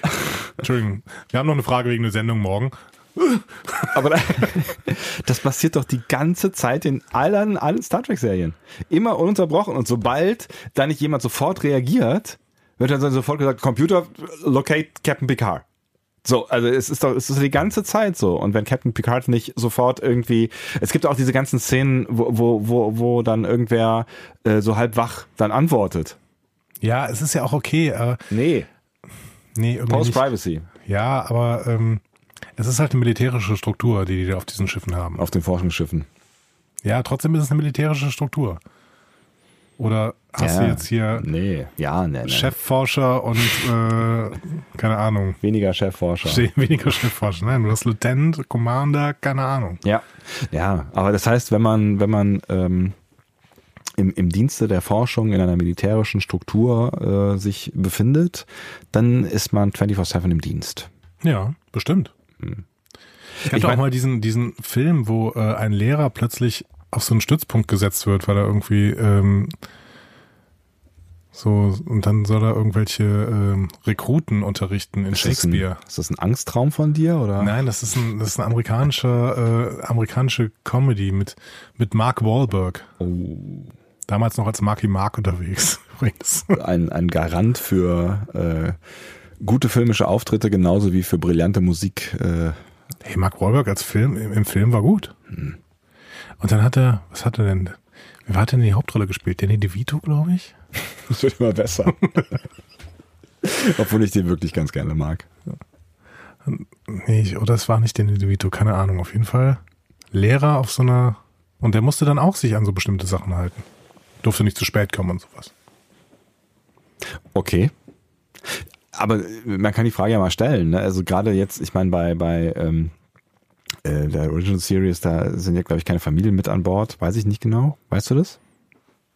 Keine Ahnung. Also bei, Nie jemanden gesehen. äh, ne, die haben ja auch nie, also man, es wird selten sowas wie Freizeit gezeigt. Ne? Und das passiert ja bei, bei äh, auf der auf der 1701-D schon häufiger, ne? dass sie da irgendwie und ich meine, wenn du da gerade irgendwie nett mit deinen Freunden zu Abend isst und du hast halt gerade keine Schicht, ja, wenn du ein Führungsoffizier bist, ist es vielleicht nochmal eine andere Rolle, aber du kannst doch nicht andauernd, andauernd dann irgendwie abkömmlich sein. Ja, aber das war auf dieses Nein ja auch so. Da hat hier, hat hier wieder sein, der, der Cisco sein Jamalaya gekocht oder wie das, wie das Essen da heißt, was er immer macht. Und saß gerade da schön irgendwie mit Cassidy und dann wurde wieder gerufen und musste wieder zum Dienst. Ja, ich meine, der ist natürlich auch äh, Commander einer Raumstation, ne?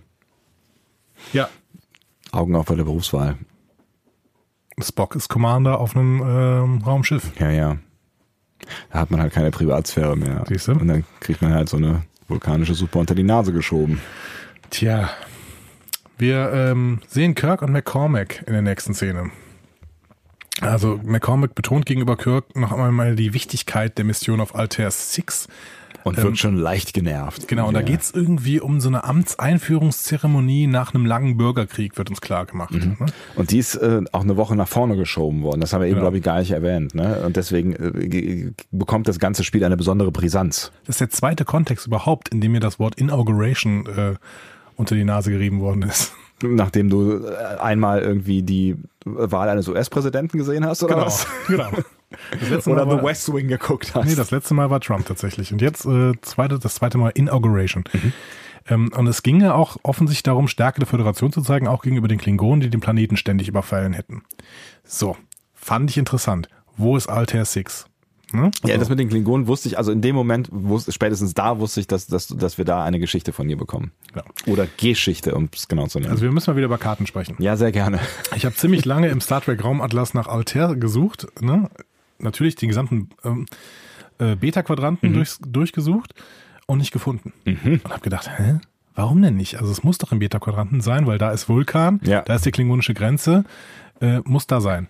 Nein, ich habe es dann im Gamma-Quadranten gefunden. Hä? Auf der, also schon noch sehr, sehr nah am so äh, Sol-System, aber halt Gamma-Quadrant, also ganz auf der anderen Seite. Ne? Da habe ich mich gefragt, Klingonen, die sind im Beta-Quadranten, um also Altair zu überfallen, müssen sie das ganze Föderationsgebiet fliegen. Seltsam. Und Vulkan ist ja auch eher im Beta-Quadranten. Also mir wird hier die Route nicht so richtig klar. Es wäre ungefähr so, als wenn du mit dem Fahrrad nach Moskau unterwegs bist und dir jemand sagt, hey, äh, lass auf dem Weg nach Barcelona. Ähm, so. Ja. Also das macht dann keinen Sinn, wenn man hier losfahren würde. Ne? Wir sind jetzt gerade in Köln, Ja. ne? dann äh, ergibt es keinen Sinn. Also müsste die Enterprise irgendwie im Beta-Quadranten unterwegs sein, damit das irgendwie Sinn ergibt. Mhm. So, dann könnte man vielleicht auf der Route da eben Vulkan streifen und dann durchs gesamte Föderationsgebiet fliegen nach Altair 6. Was aber auch ein ganz schöner Trip ist, ne? Eben. So, und dann macht es für mich keinen Sinn. Also ich hole das zu, also es ist das Flaggschiff, okay, ne, aber zugegeben. Aber das hole ich aus einem ganz anderen Teil des Raums, um dann bei einer Zeremonie beizuwohnen, in einem Raumabschnitt, der eigentlich gar nicht so von den Klingonen gefährdet sein sollte. Hm. Und wie ich ja nachher höre, ist es ja, die sollen ja sogar drei Schiffe dahin schicken. Also Ja. es ist, Es scheint die sind einfach irgendwie- nur da. Es scheint irgendwie auch wichtig zu sein. So, also zumindest ist es der Föderation irgendwie wichtig, da ja, aber Präsenz nur zu zeigen. Repräsentation. Ja. Und dafür hole ich die Enterprise aus einem völlig anderen Raumsektor. Alles komisch. Ähm, aber vielleicht habe ich nachher noch eine Erklärung für dich. Vielleicht. Später. So. Okay. Ich habe nämlich da noch eine Vermutung. Okay. An dieser Stelle jetzt auf jeden Fall lässt McCormack nicht mit sich diskutieren. Der Befehl Befehl ist klar. Kirk will sich nicht dran halten, ähm, auch wenn er dafür, wie McCoy sagt, rausgeschmissen wird. Ja, aber er sagt dann irgendwie äh, für einen Freund, äh, der äh, auch schon mal ihm das Leben gerettet hat und bla, kann man schon mal auch irgendwie seinen Job riskieren. But why? Must he die? ah, schön. Ja. Also er will Spock Ja. auf jeden Fall nicht sterben lassen. Also Kurs, Kurs Richtung Vulkan. Äh, Chapel und Chekhov freuen sich. McCoy ist besorgt. Und, und äh, Chekhov hat natürlich auch schon vorher den Kurs eingelegt, ne, weil er wusste es ja. Chekhov ist halt ein Fuchs. Ja. ne? So. Und äh, das bemerkt auch äh, Kirk. Aber wenn, also ich meine, wenn sich immer wieder der Kurs zwischen Vulkan und äh, Altair 6 ändert, dann ist auch, dann hast du den noch eigentlich auch noch im Speicher, oder? Ich weiß nicht, offensichtlich muss man den großflächig immer per Hand eintragen und das sind vermutlich viele, viele Zahlen rein. Ich dachte, das geht wie bei einem Navigationssystem. So letzte Ziele. Wir leben in einer Welt, wo die, wie du eben schon gesagt hast, äh, für jedes Dokument ein eigenes Tablet haben. Meinst du, da geht irgendwas automatisch? Stimmt, stimmt. Das muss, alle- muss er alles besorgen. Okay. Ähm, Chapel, ähm, also die, die Szene, darüber haben wir am Anfang gesprochen, ne? Ja. die nächste Szene. Das ist die, die das äh, ZDF als allerletzte Szene ge- hingebastelt hat. Ja. Und da ergibt sie sicherlich auch Sinn, auch wenn dieser ganze, gesamte Zusammenschnitt dann keinen Sinn mehr ergibt. Jetzt in diesem Zusammenhang fand ich die sehr, sehr strange, diese Szene. Ja, also ich habe das Gefühl, dadurch, ich, also ich hatte das Gefühl, dadurch, dass ich halt einfach zwischendurch äh, 15 Folgen noch nicht gesehen habe, dass ich halt irgendwas verpasst habe. Ja, also nochmal, Chapel sucht äh, Spock in seinem Quartier auf. Als sie bemerkt, dass er schläft, äh, will sie dann wieder weggehen. ähm, Nett doch, wie sie ist. dann wacht er auf und erzählt ihr von einem Traum. Ähm, und zwar ein Traum, ja, ähm, äh, keine Ahnung, du warst da, aber ich konnte dich nicht hören. So irgendwie. Ja, so ein bisschen wirr irgendwie, ne? Und dann erwähnt er, dass es unlogisch wäre, nicht im Sinne ihrer Natur zu handeln. Und ähm, Also ihrer beider Natur, so habe ich das verstanden. Ja, Ne? genau. Und dann äh, bestellt er bei der erst weinenden, aber dann plötzlich sehr glücklich werdenden Chapel eine neue Suppe. Ja, das, es wirft Fragen auf. Wirft, so, erklär mir das mal jetzt. So, ich lehne mich mal zurück und du erklärst mir das mal. Also ich hätte im Zweifel zwei äh, Theorien, die beide auf den gleichen Grund hinauslaufen. Ähm, Chapel ist besorgt. So viel gebe ich dir. Ähm, Ansonsten bin ich weiter zurückgelehnt hier hinten. ich kann dich kaum noch sehen. ähm, Chapel ist besorgt, weil äh, sie offensichtlich äh, Spock sehr gern hat und davon erfahren hat, dass ähm, es um ihn schlecht steht, weil sie war die Szene nicht vorher, als sie irgendwann rausgerannt ist aus dem Krankenraum oder kommt die noch? Nee, das war die war vorher, ne? Wo irgendwie Spock und und Kirk sich noch über den Zustand von äh, äh, Quatsch, äh, Kirk und und äh, Bones sich über den Zustand von äh, Spock unterhalten haben und sie sitzt noch irgendwie am Schreibtisch und äh, guckt auf eine eins ihrer Tablets und läuft dann irgendwann raus. Da kann ich mich gar nicht mehr dran erinnern. Wann ist die Szene denn gewesen? Die müsste eigentlich davor gewesen sein, weil ich meine, das sch- schließt irgendwie an. Okay. Und da habe ich mich schon gefragt, warum hau die alle jetzt ab? Also also im Hintergrund äh, verschwindet die aus der Tür raus. So. Und deswegen habe ich gedacht, okay, da hat sie mitbekommen, es ist ernst. Ne? Das war auch diese Sache mit der Privatsphäre, weil Bones und Kirk äh, da lustig halt über die Probleme reden, die Spock hat und dass er sterben wird und so. Also ja gut, sie ist halt die Krankenschwester. ja, ja. Aber eigentlich wollte Kirk ja mit niemandem darüber reden. Und also ich weiß, also es ist nur so angedeutet in dem Gespräch. Ich weiß nicht, wie viel er dann äh, bei uns verraten hat, aber hm, ich dachte schon irgendwie, naja, Vertrauen, also Vertraulichkeit geht anders, aber auch wurscht. Also in dem Moment habe ich gedacht, okay, das kriegt sie mit und jetzt macht sie sich große Sorgen und sie muss ganz dringend äh, jetzt Bock besuchen, äh, weil sie Angst hat, dass er stirbt. So. Okay, ich kann das verstehen, warum sie da ist. Ich kann sogar verstehen, warum sie weint. Ähm, sie ist offensichtlich sehr, sehr besorgt Ja. und ähm, sie ist auch verliebt und sowas. Das kann ich alles verstehen. Aber wird das irgendwann mal vorher angedeutet oder spoilern wir dann jetzt? Ich weiß es nicht. Hast du da irgendwas von mitbekommen? Nee, eigentlich nicht.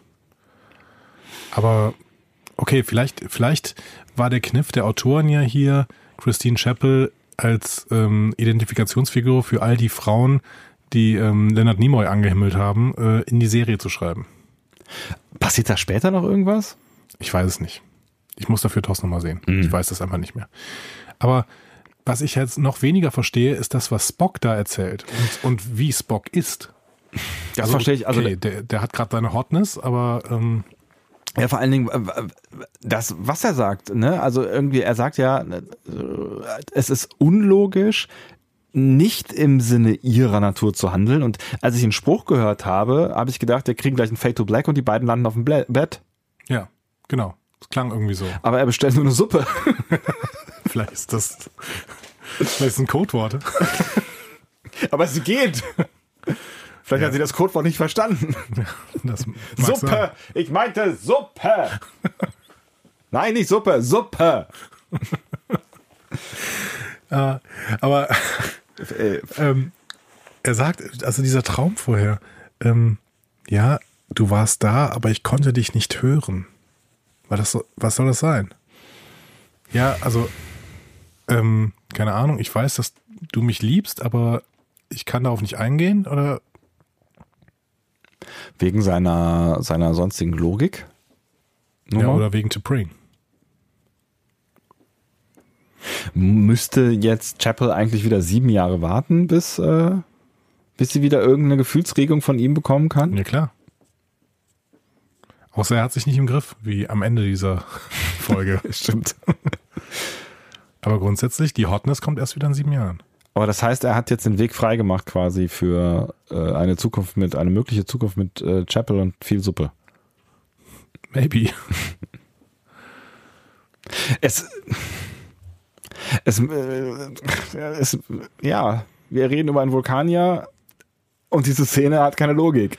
Vielleicht ist diese, übrigens, vielleicht ist Spock ja in Discovery auch ein Ponfar. Vielleicht ist das ja sieben Jahre vor dieser Folge. Passt das zeitlich? Wo sind wir denn? Ungefähr. Wir sind, glaube ich, so Zehn bei, Jahre bei vorher wir, neun oder okay. sowas. Ja, aber das ist ja jetzt auch mit. So. Die erste Staffel hat ja auch ein bisschen gedauert. Hm. Könnte Spock langsam ins Ponfar kommen. Und verliebt sich in einen Angel? Oder in, oder in seine Schwester. Nee, das ist komisch. Aber die sind, die sind doch, die sind doch, sind die, die sind die? Äh, nee, natürlich nicht. Das ginge. ja, das ja, ginge. eben, die sind doch gar nicht. Ja. Also es wäre irgendwie strange, aber es ginge. Aber strange ist das alles irgendwie. Also strange ist auf jeden Fall auch diese Szene. Also ich verstehe nicht genau, was da passiert ist, ehrlich gesagt. Okay. Also, hätten, also- sie, hätten sie mal lieber rausgeschnitten. Ein Hoch auf das ZDF. Ah nee, die hatten sie ja auch, aber anders. Anders.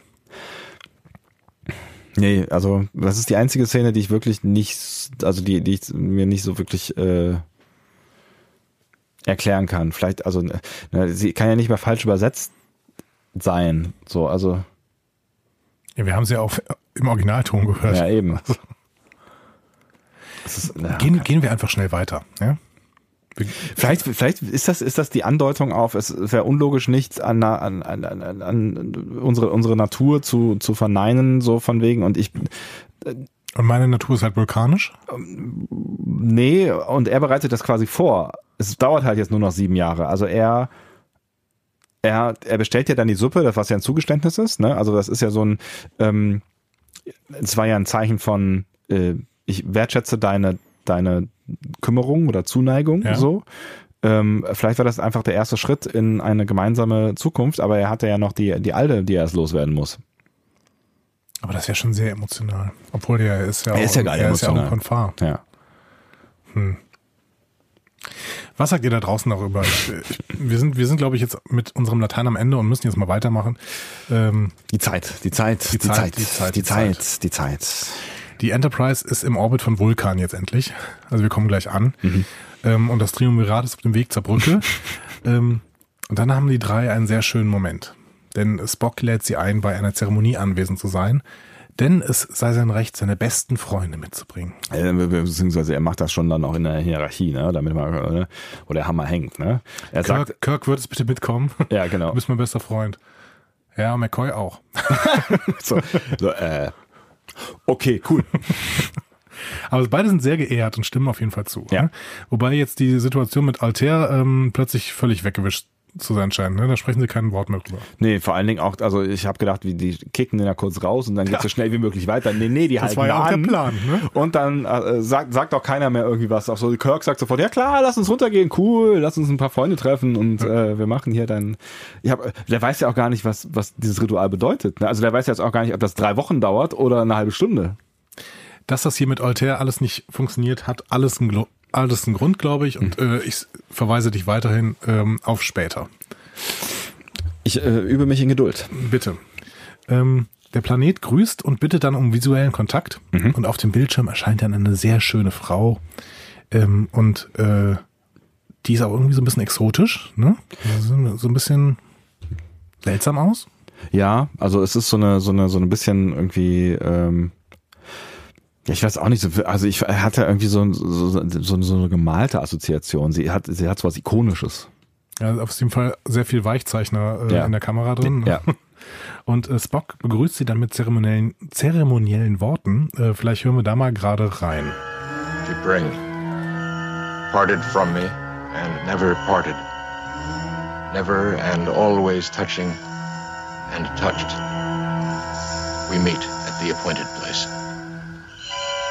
Spock, parted from me and never parted. Never and always, touching and touched. I await you. Mir ist gar nicht dieser Hall aufgefallen, der dahinter liegt. Das macht ja, ich wollte gerade sagen, noch alberner, aber Ich finde die. Erklärung, die nachher kommt, ähm, dafür, dass das alles so zeremoniell ist, finde ich eigentlich ganz cool. So dass die sagen, okay, ähm, wir haben, wir haben ja so ein Problem mit Emotionen. Ne? Wir strugglen auch die ganze Zeit mit diesen Situationen, in denen wir Emotionen zeigen müssen. Und deswegen haben wir das, haben wir da ganz viele Zeremonien drumherum gebaut, Ja. damit das alles so ein bisschen äh, in geordneten Bahnen verläuft. Ja. Eigentlich ganz cool irgendwie. ja, es, es macht, also es ist auch eine, irgendwie ist es eine logische Erklärung, ne? Also das ist für so ein logisches Volk. Für einen unlogischen Bereich ihres Lebens. Aber wenn man mal diese, äh, diese Grußformel durchgeht, dann macht die nicht so richtig Sinn, oder? Never and always touching and touched. Ja, es ist, es ist, es ist, ja, lyrisch und äh, übertragen, oder? Also an ganz vielen Stellen denke ich, das haben die Autoren jetzt geschrieben, um das Ganze sehr tiefgründig wirken zu lassen. Und eigentlich, ob es das jetzt ist, keine Ahnung. Nee. Aber ich glaube, das sollte einfach so ein bisschen mystisch wirken. Und das hat, finde ich, auch ganz gut funktioniert. So ein bisschen so. Macht natürlich keinen Sinn. Ja. Aber es, für mich hat so ein bisschen so dieses Gefühl von, äh, wir sind füreinander bestimmt, wir sind immer zusammen, auch wenn wir nicht zusammen sind und bla. So, also das hat so für mich schon irgendwie übermittelt. Aber es ist irgendwie ein logischer Umgang mit dem, was sie dann halt mit ihren Gefühlen tun müssen. Und ähm, Uhura ist dann auch sehr begeistert von der Schönheit der Frau. Heiße Schnitte, sagt sie oder sowas. Irgendwie so. Ja. Sie hat es, glaube ich, ein bisschen äh, netter und zärtlicher ausgedrückt, aber Ja. so kennen wir dich. Und ähm, Äh. sie fragt dann, ähm, wer sie ist und Spock antwort, antwortet, to bring my wife. Günstigerweise steht Chapel immer dann an richtigen Zeitpunkten immer irgendwo in der Ecke. Macht die eigentlich auf der Brücke? Ich habe keine Ahnung. keine Ahnung. Die hat nicht mal ein Tablet in der Hand. Auf jeden Fall Boom. Oder ein Bombe, Tablett. Bombe geplatzt, würde ich sagen. Ja, auf jeden Fall. Der fällt alles aus dem Gesicht. Ein Tablet oder ein Tablett, okay. ähm, also, Chapel ist sehr schockiert und läuft raus. Ich habe mich an dieser Stelle übrigens gefragt, müssen wir eigentlich über das Frauenbild in dieser Episode mal sprechen? Müssen wir über das Frauenbild der 60er sprechen? Also es ist schon, keine Ahnung. Ja, die, die, die, die, die verliebte Dame versucht halt über kulinarische Dinge ihren Weg zum Herzen des Auserwählten zu kochen, ganz klassisch, wie man Das, das, so macht. das Emotionalste, was dem Auserwählten in der letzten Szene eingefallen ist, okay, geh Suppe kochen. Ja, mein Gott. Also ich meine, äh, wir müssen auch über das Männerbild von Vulkaniern reden. Die sind jetzt auch nicht wirklich die mitfühlendsten, emotionalsten, zugänglichsten Menschen, äh, Menschen eh nicht. Ähm, aber äh, ich meine, das Männerbild, was da gezeigt wird, ist natürlich auch ein sehr schwieriges. Jemand, der keinen Zugang zu seinen Gefühlen hat, ähm, ist jetzt auch nicht der einfachste Kommunikationspartner, glaube ich. Dass das Frauenbild, was da gezeigt wird, jetzt nicht immer unbedingt das geilste ist. Ich glaube, da, ich meine, guckt ja, guckt ja die, allein die, die ersten, ersten drei, vier Folgen an dieser dieser Serie. Und, oder dass die Mit, alle mit, dem, mit der Frau als Salzmonster? zum Je, Beispiel jede Frau ist ein Salzmonster? oder oder einfach auch die die die kurzen Röcke oder all so ein Krams, ne? Oder in welchen Rollen mal abgesehen von wenigen Ausnahmen wie Uhura die Frauen da auftreten. ja, aber Uhura ja auch, die hat ja auch selten was zu tun. Ja, sie sie drückt mal einen Knopf und sagt hier sind ja, eigentlich ist sie ist sie so eine so eine Telefonatstante, ne, so wie sie irgendwie früher in den 20ern an Die Telefonistin. ja, genau. so. Aber wir kriegen ja hier eine starke Frauenfigur jetzt gleich präsentiert, nämlich De Pau. Ja. Und wir müssen jetzt auch mal in diese Szene reingehen, weil wir werden mindestens eine Dreiviertelstunde über diese Szene reden. Oh, come on, wirklich? Muss das sein? Ist doch schnell erklärt. Aber es ist auch eine lange Szene. Ja, das Ähm, allerdings. Das Triumvirat beamt also auf so einen felsigen Planeten mit rotem Himmel, ähm, Vulkan. Ne? Sie gehen durch so ein atemberaubendes Set. Also ich finde das echt gut. Ich finde, da, ich, ich finde, ich finde, da ist, da ist ähm, äh, Elend und und und und beeindruckendes ganz nah beieinander. Ja? Also ich finde tatsächlich, ich weiß nicht, ob es an der digitalisierten Version liegt. Ich finde diese diese Draufsicht, die da gezeigt wird, wo diese drei dann über diese lange Brücke gehen und dann in diesen Canyon hinein, die finde ich sieht super gut aus, aber ich vermute, ist sie nachbearbeitet. Kann sein. Ja, weiß ich nicht. Ähm, dieser, dieser, dieser Canyon dann selber ist halt wieder die gewohnte Star Trek, Die Arena da. diese Arena, ja. Also die, Ja, die sieht einfach so massiv nach Plastik aus. Ja, aber diese riesige Steinbrücke davor, also ja, die ist super. Die war wo haben, super. wo haben sie die her? weiß ich nicht. Keine Ahnung, das muss ja in der Originalserie, also auch in der Originalfassung drin sein, dass die über so eine riesige Steinbrücke gehen, oder? Weiß ich nicht. Also ja, ich gebe dir, ich geb dir recht. Diese Arena, da sind ja rum, rundherum sind ja so Dolmen irgendwie oder sowas, steht da. ne? Ja. Keine Ahnung. Also, das, ist also alles massiv Plastik, selbst diese Marmordinger sind alle Plastik und dann haben sie diesen, diesen Vogelsand, den sie überall hinkippen, wenn es ein bisschen wüstiger auf dem Planet ist. Vogelsand. Ja, es ist so ein ganz feiner, staubiger Sand, durch den die da immer durchlaufen. Ich weiß gar nicht, ich weiß auch nicht, was das. Aber es ist immerhin ist der Platz hier vom, wie heißt das Ding? Coconut Café. Kunat Calife. Was? Coconut Coffee? Ah, Entschuldigung, ich habe ich hab einen Kaffeemangel. Äh, Kunat Cali Calife. Ja. Ja, das ist alles Spocks Reich. Ne, Das ist alles Land seiner Familie. Ich, ja. Ich ich weiß ja auch, dass, dass die mit wenig Geld gearbeitet haben und so, ne? Und dann kann Die man. mussten Spock bezahlen. und die mussten Spock bezahlen, ja. Und so sehr viel. Wird der nach Minuten dann bezahlt oder nach Airtime? Nach, nach Emotionen. Nach Emotionen. Jede Emotion kostet extra. Ähm, ja, geschenkt kann man, kann man, ne? aber ich, ich finde, das ist halt, warum kann man nicht Vulkan auch mal irgendwie, also ich weiß, es irgendwie wird selten nett gezeigt, aber das ist, das ist einfach, da will niemand sein. Also da, da, also da will wirklich niemand auch eine Zeremonie abhalten. Ja, aber Vulkan ist halt auch kein schöner Planet. Nee, das ist halt ein, halt ein Vulkanplanet. ne? Ja, ich weiß, dass es kein schöner Planet ist. Und wir sehen ja selbst in Discovery die, diese, diese elende Szene, die sich in Burnhams Kopf äh, abspielt, immer und immer wieder. Die ist ja auch sehr karg. Ist das denn überhaupt bei Vulkan? Ich meine, das wäre auf Vulkan gewesen, ja. Also ich weiß auf jeden Fall ist diese Szene auf Vulkan, wo ähm, Sarek mit seinem ähm, äh, Selbstmordschüler da losfliegt. Aber das ist doch hinterher quasi eine, eine Erinnerungsszene, wo es darum geht, ob ähm, äh, Michael äh, äh, jetzt zur Sternflotte oder in das Dings. Äh, Ja, das wird schon vom, vom Sinn her ergibt das, also es ergibt auf jeden Fall Sinn, dass das äh, Vulkan ist, aber, Ja. Und es ist auch so ein wüstige, wüstiger, wüstiger Platz, auf dem die da so stehen. aber es sah nicht so heiß aus, finde ich. Ja, also so heiß sieht es jetzt da irgendwie auch nicht aus, nur dass dann ein bisschen mehr Rot in, in, in, in, ins Bild Und- reingemischt und. Kirk schwitzt wie ja, Sau. Und Kirk schwitzt. Also auch der Einzige, der schwitzt. Ist dir das aufgefallen? ist wirklich der Einzige, der schwitzt wie ein Schwein. Ja, dem ist halt warm. Ja. Obwohl der offensichtlich diese gesamte Kampfszene übrigens nicht selber gemacht hat. Hast du immer wieder eine völlig andere Frisur vor allen Dingen, dieser Stuntman. Das ist unglaublich. Ich, ich musste die ganze Zeit auf äh, seine Uniform, seine aufgerissene Uniform äh, starren, deswegen habe ich das nicht mitbekommen. Ja, aber es ist ja bevor die Uniform kommt, kämpfen die ja schon so ein bisschen und da ist so definitiv ein Stuntman, das ist unglaublich. Ja, ja. Naja, aber an, der- an der Seite in diesem, in dieser Arena hängen ja so Windspiele. Hm? Unglaublich nervig, oder? Ja, voll. Ich hasse Windspiele. Es gibt man- nichts Schlimmeres als Windspiele. Und dann Witz. kommen noch diese Leute mit den Windspielen rein, überall sind Windspiele. Also, ich habe ich hab eine Nachbarin Mhm.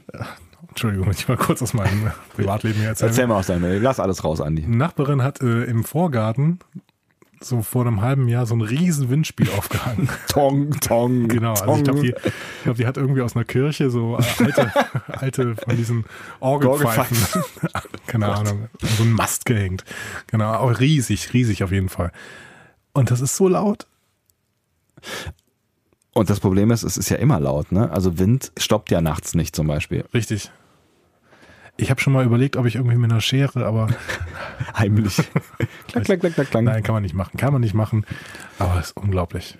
Aber wenn ich meine, ihr seid, seid auch da auf dem Dorf, habt ihr doch bestimmt gute Nachbarschaft. Vielleicht kann man da irgendwann mal nach einem ähm, ähm, Obstler oder so, ich weiß nicht, wie man das so macht, In Zweifel nach dem Obstler, ja.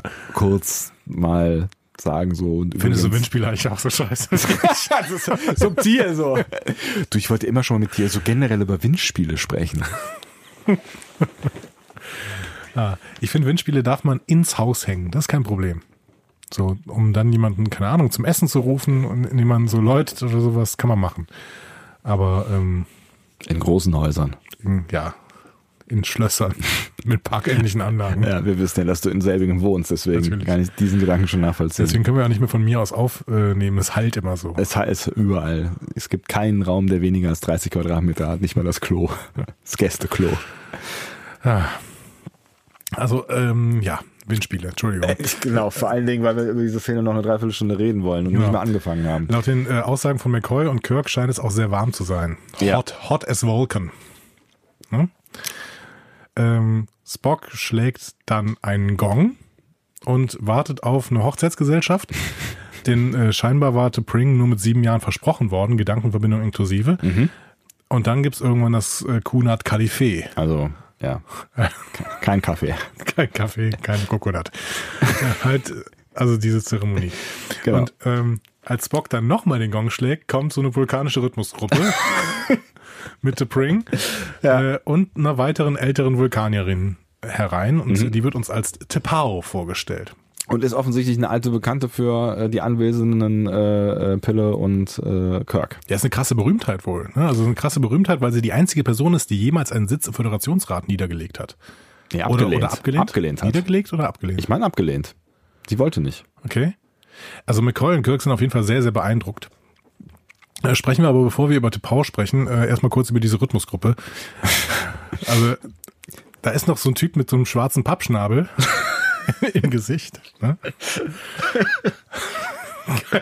Das ist, das ist echt großes Tennis, was da passiert. Das ist echt Und großes dann sind so Tennis. mehrere Soldaten, deren Helme so tief hängen, dass sie überhaupt nichts mehr sehen können.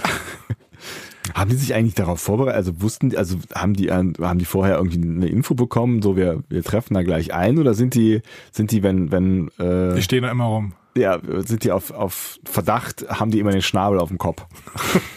Dieser Schnabel ist echt.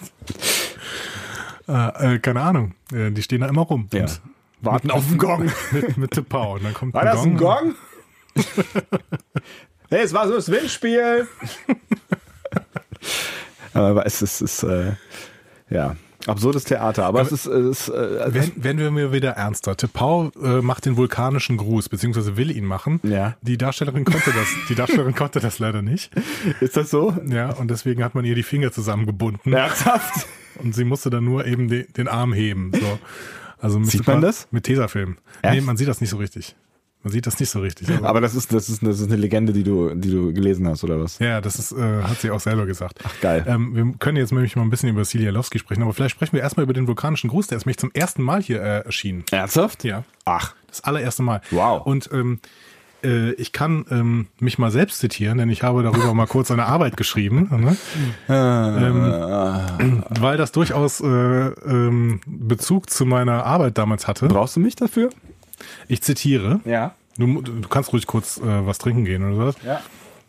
Der vulkanische Segensgruß ist ein Handzeichen, bei dem Zeige- und Mittelfinger auf der einen und Ring- und kleiner Finger auf der anderen Seite voneinander abgespreizt und zu einem V geformt werden. Wo hast denn die Stimme her? Ist es eine Zitierstimme? Das ist meine Podcast-Stimme. Hallo. Hallo. Ja, mach weiter. Die Vulkanier benutzen ihn häufig als Verabschiedung und sprechen dazu die auch außerhalb von Star Trek bekannte Segensformel Lebe lang und in Frieden. Außerhalb von Star Trek bekannt? Ja. Ach so, aber Äh, nach ja. Star Trek. Entschuldigung. genau. Der Segensgruß ist dem priesterlichen aaronitischen Segensgruß der Kohanim nachgefunden. Er kann daher als Adaption des jüdischen Segengruß bezeichnet werden, der bis heute noch an Yom Kippur gesprochen wird. Der jüdische Darsteller des Mr. Spock, Leonard Nimoy, führte den Segensgruß ein, um seiner Figur und dem Segensgruß eine sakrale Färbung zu geben. So, Ach, das war's schon, das war's schon, Das war's schon. War kurz die, die äh, Hintergrundinformation aus meiner Arbeit. Ja? Also, mit Noch sowas, unveröffentlicht. Mit sowas kann man Doktor machen? Ah, ne, ist ja gar kein Doktor, ne? Nee, nee, Ist auch egal. einfach nein. Ja. Ähm, genau, also äh, Interessant, das heißt, es ist, also zwei Sachen sind tatsächlich ganz, ganz interessant. Ne? Also einmal, dass, dass äh, äh, Nimoy das offensichtlich ja angeschleppt hat und zweitens, dass, dass es das gibt es. gibt, genau. Das gibt es. Ja. Also du, du kannst dir tatsächlich so ein paar ähm, äh, Yom Kippur Feuern angucken, wo die Leute das tatsächlich machen und denkst immer so, äh, hallo, seid ihr Trekkies? Die machen genau die gleiche Geste oder was? Exakt dieselbe Geste. Das genau. ist natürlich geil. Ja. Und ähm, Leonard Nimoy hat das selber mal erklärt. Es gibt so ein Video, ähm, verlinke ich mal, ähm, YouTube-Video auf der Website TV, äh, nee, TV Emmy Legends. So, und auf jeden Fall gibt es ein YouTube-Video und Mhm. äh, da erklärt er gerade, dass er das halt so gemacht hat, weil er seine jüdische Kultur auch ein bisschen in Star Trek einbringen wollte. Ist eigentlich ganz cool. Ja. Ja, vor- also vor allem, also ich würde, würde jetzt sagen, vor allen Dingen, weil die so eine Freiheit haben, aber auf der anderen Seite, wenn ich äh, äh, jetzt die, die Verhandlungen äh, zur zweiten Staffel im Hinterkopf habe, dann äh, setzt er vielleicht solche Dinge auch einfach durch. Und es ist Ja, nicht auf die, auf die netten Produzenten zurückzuführen. Blöd ist das für Silialowski, die das halt nicht konnte. Und ähm, Silialowski ist selber auch noch äh, spannend. Das ist nämlich eine von nur zehn Darstellern insgesamt von Star Trek, die im 19. Jahrhundert geboren wurde.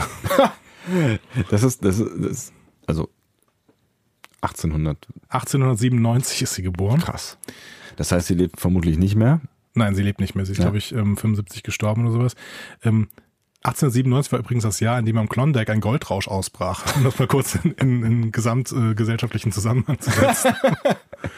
Ja, es ist schon ganz geil. Also wilder, wilder Westen. Ne? Ähm, sie wurde als Cecilie Lwowski in Wien als Tochter von Bratislav Lwowski Aha. geboren. Weil ich habe mich nämlich gefragt, was ist das denn bitte für ein Akzent? Das klingt doch deutsch. Ja, es ist äh, Österreich. Sie ist halt äh, Tochter eines tschechischen Komponisten, Mhm. tschechischen, Tschechischen. Tschechischen Komponisten. Tschechischen. Und ähm, Ich habe lange geübt. man hört ja diesen schönen äh, Wiener Akzent auch ständig raus. Außerdem macht sie ständig Fehler. Ist das so? Also ich, ich, ich bin, ich, ich war erstmal irritiert darüber, dass, ähm, dass man offensichtlich auf Vulkan Altenglisch spricht. Ja, sie macht halt ständig diesen The-Fehler. Das Ja. ist nicht immer ein Fehler, aber so oft, wie sie es benutzt und in bestimmten Be äh, Bedeutungen ist das öfter mal ein Fehler. Habe Ah. ich mir sagen lassen. Ich habe keine Ahnung. Ich war nur an Shakespeare erinnert äh, und so, so gut kann ich jetzt nicht wieder beurteilen, aber ich habe ich hab, ich hab in einem früheren Leben mal einen Englisch-Leistungskurs besucht und äh, habe Texte in diesem Altenglisch gelesen und äh, gesprochen auch. Es war nicht so einfach. Also ich glaube, The für They ist richtig und für You ist falsch oder irgendwie sowas. Shall I compare thee to a summer's day? Ja, das wäre für You, ne? Dann würde es richtig. Ja. Genau, Also sie benutzt es nicht nur, als, nur, nicht nur als Ersatz für You, sondern auch als Ersatz für They, Ach so. glaube ich. Also irgendwie Ja. so. Irgendwie, irgendwas ist da falsch auf jeden Fall. Ähm, was auch noch spannend bei Tepau ist, ähm, Tepol sollte eigentlich Tepau sein. Tepol sollte Tepol- Ach so. Die wollten eigentlich Tepau auf die Enterprise packen. Und da haben ein Typo oder was? Huch, Nein. ich habe ein L vergessen. Nein, aber äh, Theodore Sturgeons Erbengemeinschaft hätte man dafür sehr viel Geld bezahlen müssen, weil Tepol, äh, Tepau eine Erfindung von Theodore Sturgeon äh, ist. Ah. Und deswegen haben sie einfach ähm, Tepol erfunden. Und Tepau tritt aber in Enterprise auf, in der vierten Staffel. Ach, wie geil. In zwei Folgen oder zwei oder drei. Es wäre natürlich auch ganz lustig gewesen, wenn äh, Topol Tepau gewesen wäre. Aber auf der einen- anderen Seite, ähm, wenn Tepau die einzige Dame ist, die ein äh, Rat im Föderationsdings abgelehnt hat, äh, einen Sitz im Föderationsrat, so, guck mal, dann haben wir ja auch genug Worte für all diese Worte. Ähm, dann wäre es schon auch verwunderlich gewesen, wenn sie mit äh, den Menschen auf eine lange Reise gegangen wäre. Ja, Oder umgekehrt, wenn sie von dieser langen Reise zurückgekehrt wäre, weil ich glaube, also ich finde ja schon, dass sie sich den Menschen annähert in diesen vier Staffeln ähm, Enterprise. Dass sie dann hinterher sowas sagt wie, ich habe keinen Bock auf den Föderationsrat. Ja, warum? Wenn sie wieder nach Vulkan zurückkehren möchte? Ja. Keine Ahnung, aber es ist jetzt ja auch anders, völlig anders geschrieben worden. Ja, so, ja, ne? Ähm, hätte, finde ich, Potenzial gehabt, das so äh, zu machen irgendwie. Ne? Dass, dass es am Ende darauf hinausläuft. Ja, warum nicht? Ja, ja. Ähm, ja, genau. Wir gehen mal kurz ein bisschen weiter. Also der Power macht dann auf jeden Fall so eine Gedankenverschmelzung mit Spock. Ja, aber mit anders, ne? Also sie macht das, sie macht das an einer anderen Stelle und so klein. Also so mit so, eine, so einem kleinen Abstand. So Ja, am Anfang, am Anfang ne? denke ich, sie, sie äh, will das Paar fühlen. Ja, in jedem Vulkanier steckt auch ein Bajoraner. Ja, Kennt so das, ein bisschen, alte, genau. kennt, kennt das alte Sprichwort. Aber dann, dann geht's dann trotzdem irgendwie mit der gesamten Hand in Richtung äh, Gesicht. Ja. Und sie ist ja nicht besonders begeistert von der Anwesenheit von Kirk und Bones vor allen Dingen. Ja. Ne? So. Ähm, Zuerst, ne? Also ja, also sie ist eigentlich die ganze Zeit so ein bisschen, also man weiß gar nicht, was sie ist. Sie ist so ein bisschen kühl halt, ne? Vulkanisch. ja, sie ist halt eine alte, weise Vulkanierin. Ja. Ne? Und ähm, Spock verbirgt sich aber dann für die beiden. Also startet, startet T'Pau die Zeremonie und dann will Spock den Gong schlagen, aber T'Pring unterbricht ihn. Und äh, Spock wird dann von dem Vogelmaskenmann mit einer Art Hellebarde in Schach gehalten. Also offenbar soll es statt der Heirat jetzt einen Kampf geben. Ja. Beide Optionen gibt's ja, so viel stehen fest. Das Problem Ja. ist, äh, Spock, Spock war schon ziemlich horny und äh, fällt deswegen quasi aus, tilt. Ne? Ja, stimmt. Weg. Nicht, nicht mehr ansprechbar. Schade. Ne? So. Ähm, das heißt, äh, T'Pring muss jetzt einen Kämpfer auswählen, der dann gegen Spock um sie kämpft. Und alle rechnen natürlich damit, dass sie Ston wählt. Ne? Weil äh, offensichtlich ist sie, also so oft wie der im Bild war, schon zu dem Zeitpunkt, ist sie offensichtlich scharf auf ihn. Also das müsste dem letzten Zuschauer dann auch irgendwie bis zu dem Zeitpunkt klar geworden sein. Ich mag aber auch die Szenen, wenn äh, Ston mit Kirk immer Blicke so tauscht. Also immer so, der guckt ihn an, in dem Moment, wo Kirk dann zurückguckt, guckt er schnell, schnell wieder weg. Ja, aber man fragt sich auch warum, weil die beiden haben bis dato ja überhaupt gar nichts miteinander zu tun. Exakt. Ja. Keine Ahnung. Ston ist übrigens der einzige männliche Vulkanier in TOS ohne K im Namen. Ston. Ah, okay. Ja. Spock. Was eine tolle Information. Danke dafür. Wollte ich gerade mal geben. So. Ah, ab und zu mal. Ja, äh, warum mal was Neues. nicht? Ja. Ähm, ja, T'Pring wählt dann Kirk. Und alle sind erstmal schockiert. Nee, niemand, also, also, Entschuldigung, aber ja, ich meine, da sind alle schockiert, aber hat dich das schockiert? Also, ich meine, hat dich das überrascht? Ich meine, jeder wusste doch nach dem, ab dem Zeitpunkt, wo die auf diesen Planeten gebeamt sind und irgendwas mit Combat im, im Raum stand, war doch klar, dass Kirk da irgendwas tun wird, oder? Ja, aber nicht gegen Spock kämpfen. Ja, gegen Spock kämpfen hat mich auch ein bisschen überrascht. Ich habe jetzt gedacht, vielleicht, äh, als ich das Setting gesehen habe, werden die dann irgendwie, also auch weil die sich die ganze Zeit Dass angeguckt er irgendwie haben. gegen Vogelmaskenmann kämpfen Ja, oder gegen sowas. Ston halt, weil die, ne, die haben ja schon viel Blickkontakt. Dass, Ja. dass, dass er quasi vielleicht an der Stelle von Spock äh, antritt, um seine Ehre, was weiß ich, weil er zu horny ist oder so. Aber T'Pring ist einfach ein durchtriebenes Stück. Das müssen wir auch später nochmal kritisieren. Das ist echt böse, was die da gerade macht. Eigentlich, Frauenrolle, ne? Jetzt reden wir mal wieder über die Frauenrolle Ja, hier. aber hallo. Also T'Pring wählt Kirk. Ähm, alle sind offensichtlich schockiert. Also alle Protagonisten, du nicht, Ja. äh, aber alle Protagonisten. Und äh, Stone protestiert auch, wird aber dann sofort gebändigt. Ja. Und auch äh, Spock protestiert, aber so aus dem Fieberwahn heraus. So, he, he doesn't know. Äh, Ja. Okay. Ja, whatever. Ja. Ja. Sagt Ähm, auch Tipau dann whatever, komm. Hier. Genau. Ja. T'Pau bleibt dann auch dabei. Äh, Kirk wäre der Einzige, der den Kampf verweigern dürfe, sagt sie, Mhm. ne, weil der hat nichts damit zu tun, der ist ein Fremder. Ähm, dann würde ein anderer Kämpfer gewählt werden. Und Kirk, Kirk überlegt dann mit, mit McCoy zusammen, versucht äh, dann, äh, also McCoy versucht dann, dann irgendwie Kirk zu sagen, ja, mach das mal lieber nicht. Ne? Ähm, du kannst doch nicht gegen, gegen Spock kämpfen, funktioniert nicht. Und Kirk sagt, ja, aber guck dir doch doch mal Spock an. Der ist doch, er hat doch gerade keine Chance gegen irgendwen. So, der ist doch völlig, völlig gaga gerade. Der ist völlig in seiner Hotness gefangen. so. ähm, also ähm, zeigt uns Star Trek noch eine schöne Montage. Einmal alle Gesichter. Ne? ja. Und dann ähm, entscheidet sich äh, Kirk für den Kampf. Er sagt, okay, gut, dann machen wir es so. Ich kann mich ja dann irgendwann geschlagen geben und dann ist alles gut. Hast du diese Argumentation folgen können? Also hast du ihm das irgendwie abgekauft? Also ich, ich habe irgendwie das Gefühl gehabt, dass er nur einen Grund gesucht hat, um da jetzt in den Ring zu steigen. Für mich kam das äh, so ein bisschen konstruiert daher. Ich fand das völlig logisch. Also, dass dann, dann jemand kämpft, der eventuell dann eben nicht Spock umbringt, sondern eben sich dann irgendwann geschlagen gibt. So. Warum denn nicht? Hm. Da wusste Kirk aber ja noch nicht diese blöde Information, die, Die man ihm, die Tepau ihm danach dann auch gibt. Ja. Ne? Also, äh, der bekommt dann so, also die bekommen beide so helle Baden, ne, Mhm. quasi, also so, so Lirpas werden die genannt. Ähm, und kurz vor dem Kampf bekommt Kirk dann noch die Info übrigens, es geht um Leben und Tod. Ach so, ja. Oh, blöd. blöd. Äh, mh, hättest du mir das nicht vorher sagen können? Hätte Aber- Tepau das nicht ihm vorher sagen müssen eigentlich? Also bevor er so eine Entscheidung trifft, also es ist unlogisch, die Entscheidung zu treffen, auf während so ein wichtiger Fakt fehlt eigentlich, Ja. ne? Schwierig. So. Ja, und dann ist halt auch die Frage, wenn er sich, also wenn er sich jetzt einmal entscheidet, also vorher ist er ja der Außenseiter gewesen und der hätte au- auch aussteigen können und ähm, jetzt so die Frage, wenn er sich einmal entscheidet, muss er das dann durchziehen? Ja, gut. Das Problem ist, wenn das nicht durchzieht, ist der Effekt auch, dass Spock auch stirbt.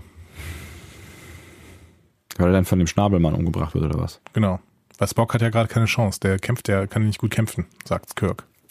Hm. Hm.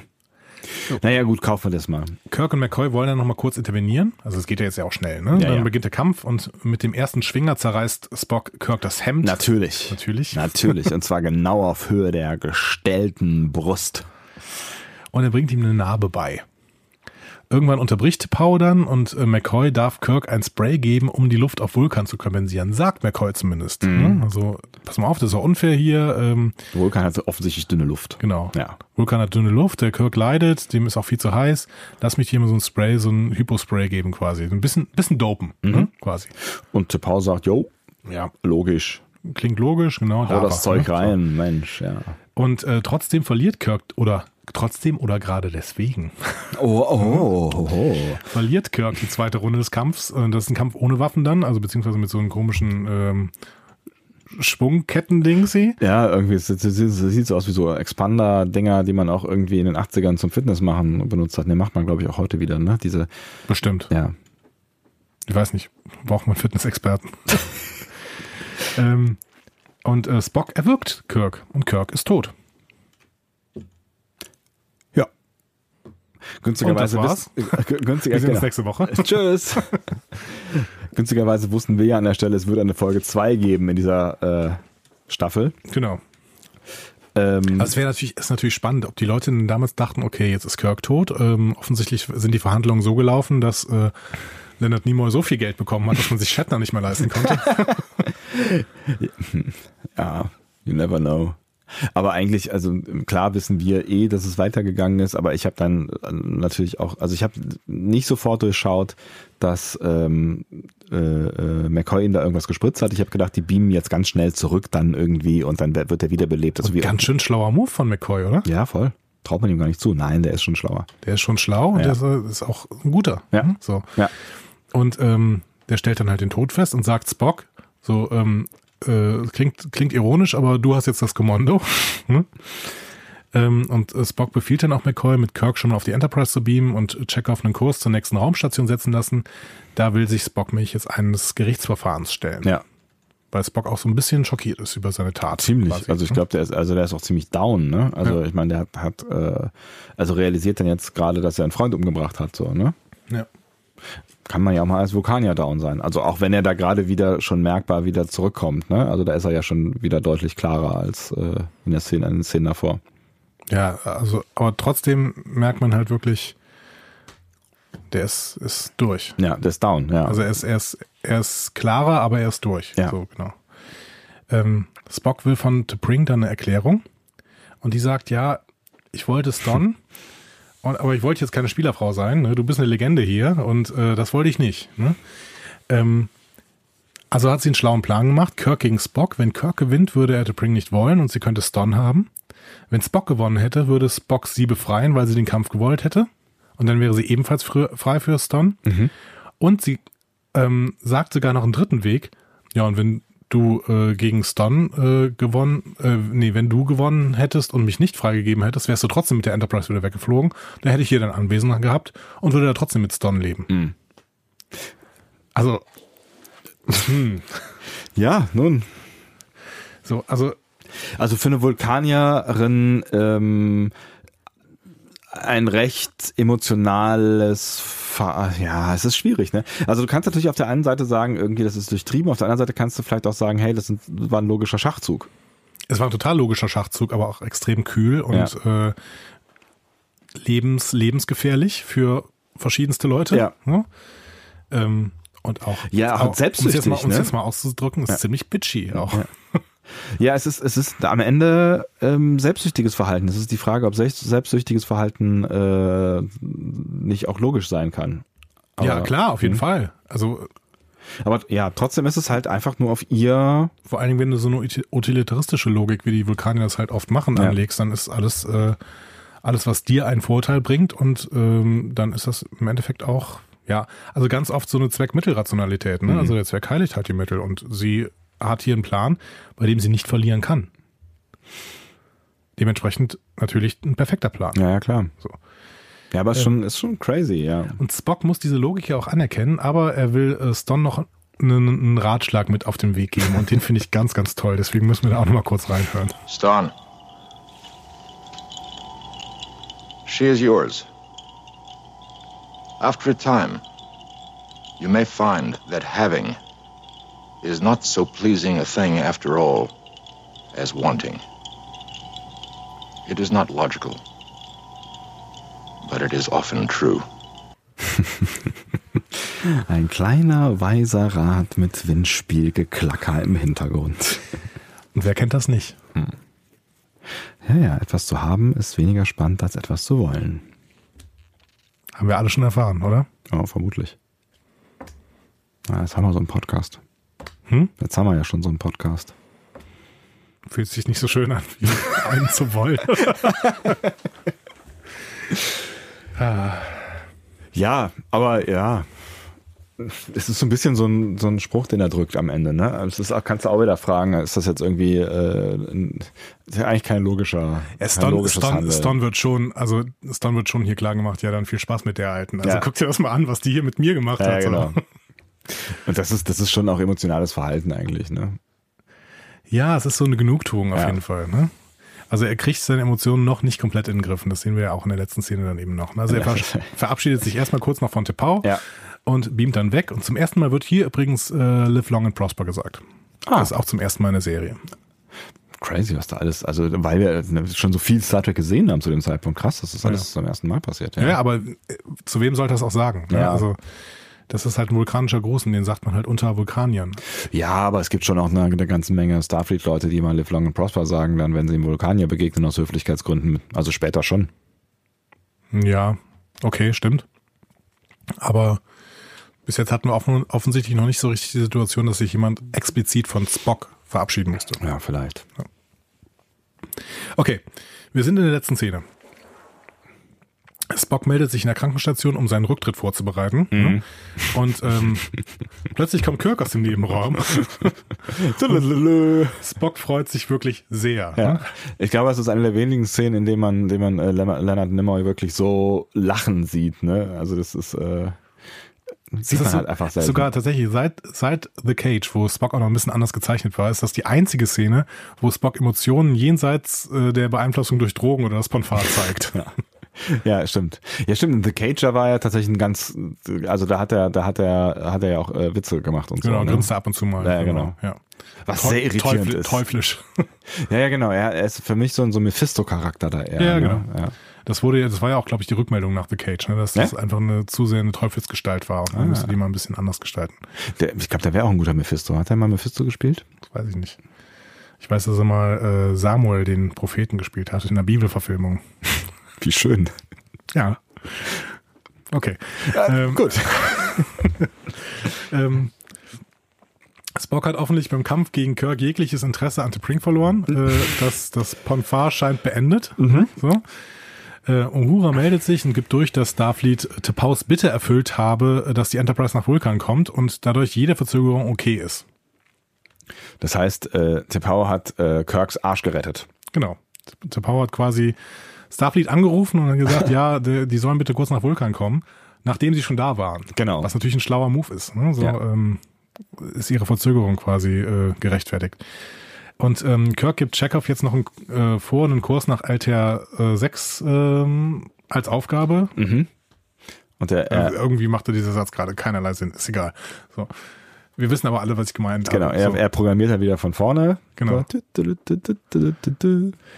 Und ähm, Bones spricht äh, Spock am Ende nochmal auf seine emotionale Reaktion an und äh, Spock versucht sie dann irgendwie logisch zu begründen. Äh, Laber. Ja. It was quite logical. Mhm. Alles klar. Ähm, ich bin dir noch was schuldig. Ne? Wo soll man denn da anfangen? Noch eine Erklärung für das äh, komische Writing rund um Altair 6. Ja. Ähm, Du hast, ja, genau, du hast es, du hast es lange aufgeschoben. Genau. In Theodore Sturgeons Originalschrift ähm, musste Kirk sich nicht auf DePaus Einfluss verlassen, um diese, diese Abreise nach Vulkan zu rechtfertigen. Denn äh, der, der kannte irgendwie die Beamten auf dem anderen Planeten und bat sie, die Zeremonie einfach zu verschieben. Was natürlich so ein bisschen ähm, ähm, Drive rausgenommen hätte aus der Story. Allerdings, und dieser Planet, ähm, Altair 6, ähm, wurde im Originalskript Fontana 4 genannt. Fontana. War eine Hommage natürlich an DC Fontana. Mhm. Und ähm, das wollte Theodore Sturgeon da ein bisschen reinschreiben. Mhm. Also im Endeffekt äh, war die Story, die dann daraus gemacht worden ist, dass sie dann irgendwie Altair 6 da äh, reinbringen, war ein bisschen sinnlos, weil es viele Probleme geschafft hat. Offensichtlich, ja. so. Mhm. Aber gut, okay. Sie äh, haben sich jetzt dafür entschieden, das so umzuschreiben.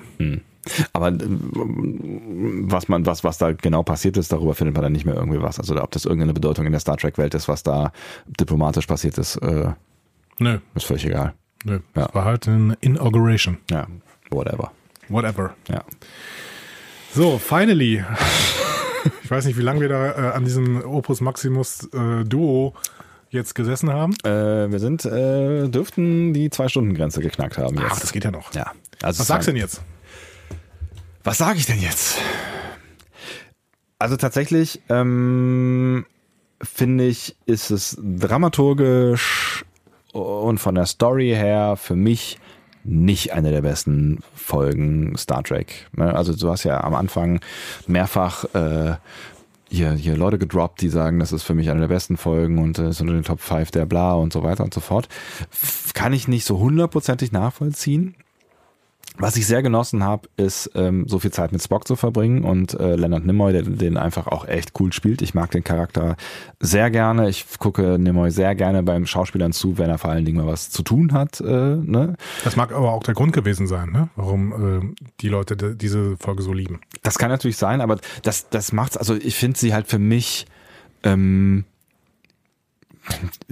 weiß ich nicht, also für mich passiert dann nicht, also ne, es, es mag ja total spannend sein, ein Charakter dann irgendwie, der vorher sehr äh, ruhig und sehr, sehr einfach gezeichnet ist, dann mal so verrückt zu sehen. Und das war bestimmt auch in dem, dem, ne, wo das das erste Mal passiert, auch bestimmt eine, eine, eine verrückte Geschichte. Ich habe das jetzt schon ein paar Mal gesehen, dass äh, Vulkanier im äh, Ponfar oder sonst bei irgendwelchen Gelegenheiten oder Krankheiten äh, äh, völlig durchdrehen. Also war das jetzt für mich nicht mehr total neu so. Ne? Das ist natürlich auch eine andere Rezeptionshaltung am durch Ende. Sarek zum Beispiel. Durch Sarek zum Beispiel oder auch äh, durch, durch Tepols äh, Abhängigkeit. Ja, stimmt, äh, ne? Ja. Also solche Szenen gibt's ja immer mal wieder.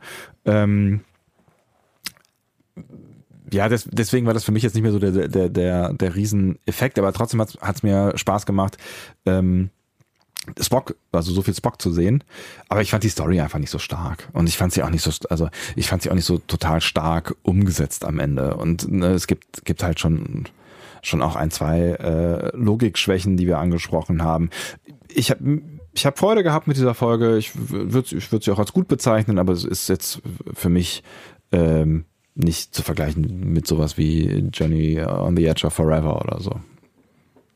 Ich mochte die Triumvirat-Szenen einfach sehr, sehr gerne. Ich fand es schön, wie hier mit diesem Zusammenspiel zwischen den drei Hauptcharakteren gespielt worden ist. Ich fand schön, dass ähm, in die Figur Tepau so viel Tiefe gelegt worden ist durch zwei, drei Sätze. Also man hat einfach gesagt, okay, die, ist eine Berühmtheit. Und das liebe ich sowieso. Das liebe ich in, in Filmen allgemein. Wenn du quasi das Gefühl hast, dass dieses Lore, also alles, alles, was da gerade passiert, funktioniert in einem Universum, wo es halt auch Berühmtheiten gibt, die alle sofort erkennen. So. Ja. Ja, und das ist, ich finde, das, das sind so Stellen, wo du gutes Writing merkst. Ne? Wenn du halt wirklich ähm, mit, mit drei, zwei, drei Sätzen irgendwie eine Tiefe schaffen kannst oder Personen zeichnen kannst, ähm, da merkst du halt irgendwie, äh, da, da hat sich jemand Gedanken über ein Writing gemacht. So, ne? Ja. Wohingegen natürlich das Frauenbild, was hier mit, mit Chapel gezeichnet wird, vor allen Dingen, aber auch mit The Pring, so ein bisschen, ähm, also es wirkt so altbacken, dass das halt auch echt nicht gut gealtert ist an der Stelle. Ja, gut, ich meine, das Frauenbild in den 60er, 70ern war halt äh, ein, äh, ein anderes ähm, als in äh, als wir das hoffentlich jetzt äh, äh doch haben. Ähm, wobei man The Pring ja jetzt schon auch als als selbstbestimmte oder selbstbewusste Frau interpretieren kann. Ne? Also sie, sie kämpft ja quasi für ihre Liebe oder für ihre Beziehung oder für ihr ähm, für ihre eigenen Vorteile. Also das kann man jetzt schon irgendwie auch als selbstbestimmtes, selbstbewusstes Verhalten deuten, auch wenn sie jetzt da jetzt nicht gut wegkommt, äh, was ihre, ihre Charaktereigenschaften angeht. Ja, und das Ziel ist irgendwie als doch irgendwie äh, ja, vielleicht so ein bisschen die Fäden in der Hand zu haben, aber trotzdem sich irgendwie aushalten zu lassen.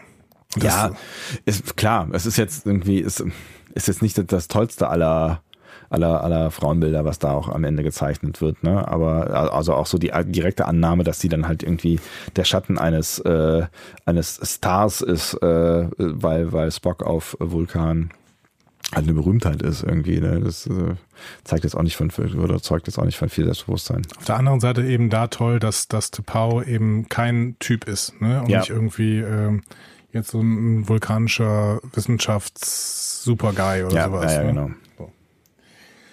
Ähm, ja, ja, was, was, was machst du denn da mit deinem Handy die ganze Zeit? Ich krieg's, ich krieg's leider Chattest du noch mit irgendwem? Ja, oder ist ja, wollte, ist ja langweilig ich wollte, hier. Noch, ich wollte noch einen Alarm äh, auslösen, aber das äh, funktioniert halt gerade irgendwie nicht, weil wir hier in deiner YouTube-Höhle äh, gefangen sind und da ist einfach. Was war eigentlich überhaupt eine YouTube-Höhle? Ich habe keine Ahnung. Da ist auf jeden Fall kein, äh, kein Empfang hier. Und jetzt wollte ich gerade einen Alarm auslösen und einfach darüber sprechen und ähm, wollte so tun, als wäre der plötzlich aus dem Nichts gekommen, dieser Alarm, aber es hat irgendwie nicht ganz funktioniert. Und jetzt rede ich einfach so lange weiter, bis du es geschafft hast, da vorne irgendwie einen Alarm auszulösen. Und ich weiß auch nicht, wie lange ich da noch reden muss, aber das ist gar kein Problem für mich, denn, oh, was ist das denn? Oh, meine Güte. Ist das, ist das etwa, na, ist das etwa unsere, unsere neueste Kategorie? Ähm, Huch, ist sie da schon wieder, diese Kategorie? Unglaublich. Oh. Drei Fragen an Herr Sonntag. Was hast du denn heute vorbereitet, Andreas? Drei Fragen. oh Gott, oh Gott, oh Gott. Okay. Herr Sonntag, was ist dein liebstes Alienvolk, deren Riten und Traditionen uns in Star Trek näher gebracht worden sind? Oh, ich glaube, es sind die Bajoraner. Ja, tatsächlich. Ja, ich finde die da, äh, ich finde die, die sind schon mit am tiefsten, ähm, was ihre Religion angeht, uns äh, weitergegeben worden. Und die Religion ist irgendwie nett. Also ich kann mit Religion an sich nicht so fürchterlich viel anfangen, aber irgendwie ist das, gibt mir die so ein Gefühl von, es hat so ein bisschen was Sektoides schon auch, ne? Aber irgendwie hat es auch sowas so ein bisschen was metaphysisch. Also irgendwie fand ich die nett gezeichnet und hatte irgendwie das Gefühl, ich habe hab diesen Charakteren allen tatsächlich abgekauft, dass sie aus, aus der Religion irgendwie was ziehen können, auch wenn natürlich auch da äh, mächtige, mächtige Religionsfiguren äh, gezeichnet werden, die mhm. äh, ihre Macht auch ausnutzen, ne? wenn ich irgendwie an Winn oder sowas denke. Ähm, aber Kira kam ja zum Beispiel immer so vor, als würde die, wird die viel aus ihrer Religiosität mhm. ziehen mhm. und das auch trennen können von so äh, politischen Dingen. Also das war, war, war, ist für mich eine sehr unerwartete Antwort, aber ja. ähm, ich kann die, ich kann deine Argumentation schon sehr stark nachvollziehen, finde ich gut. Ich finde es schön, wenn auch ich dich nach all den Jahren ab und zu mal überraschen kann. Aber ich habe jetzt echt gedacht, okay, es geht vielleicht in Richtung, ähm, ja, Vulkanier, aber vor allen Dingen, oder auch Klingonen halt, mhm. ähm, oder, oder Ferengi.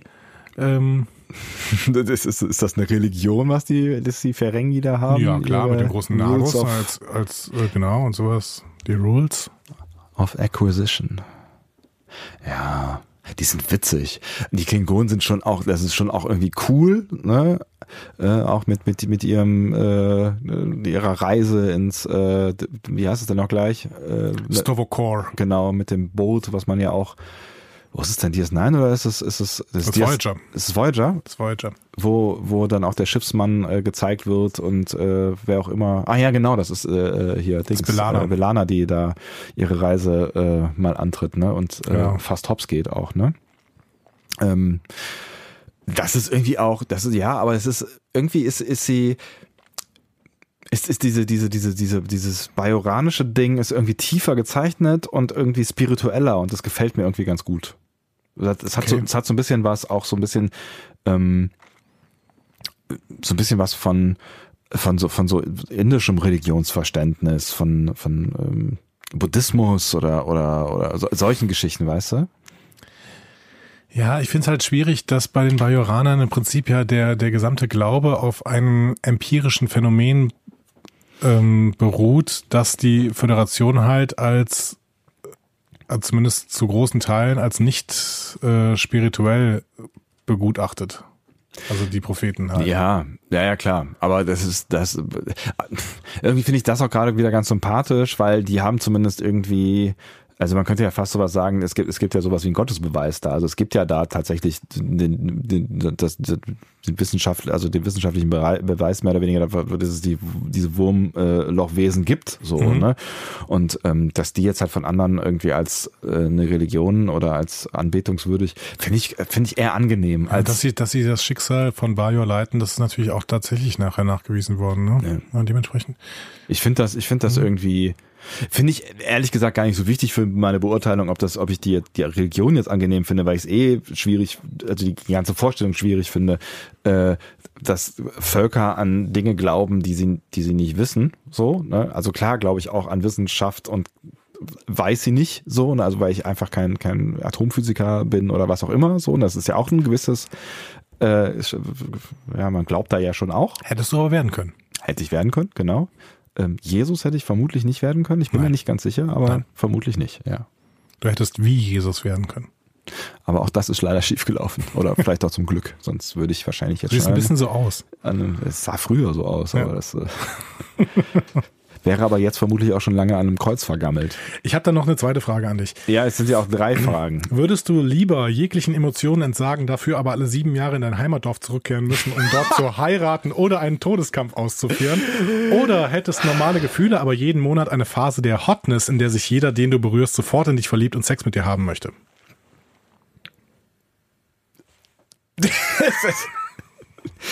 Es ist eine extra. Äh, äh, in was für einem Zustand hast du diese Frage formuliert? ja, äh, Okay, es, ich muss zugeben, es war ein kleiner Insider aus einer anderen Serie, ist aber egal. Ein paar- paar Leute werden das jetzt hier verstanden haben. Okay. Da wir aus dem gleichen Heimatdorf kommen, wirst du vielleicht meine emotionale Reaktion auf dieses Heimatdorf möglicherweise auch nachvollziehen können, nachdem ich nur diesen Satz gehört habe. Sie alle sieben Jahre in das Dorf zurückkehren, um zu heiraten? Oder einen Todeskampf auszuführen. Nein. Also ich meine, ich Und wenn ja, würdest du mich mitnehmen? alle zehn.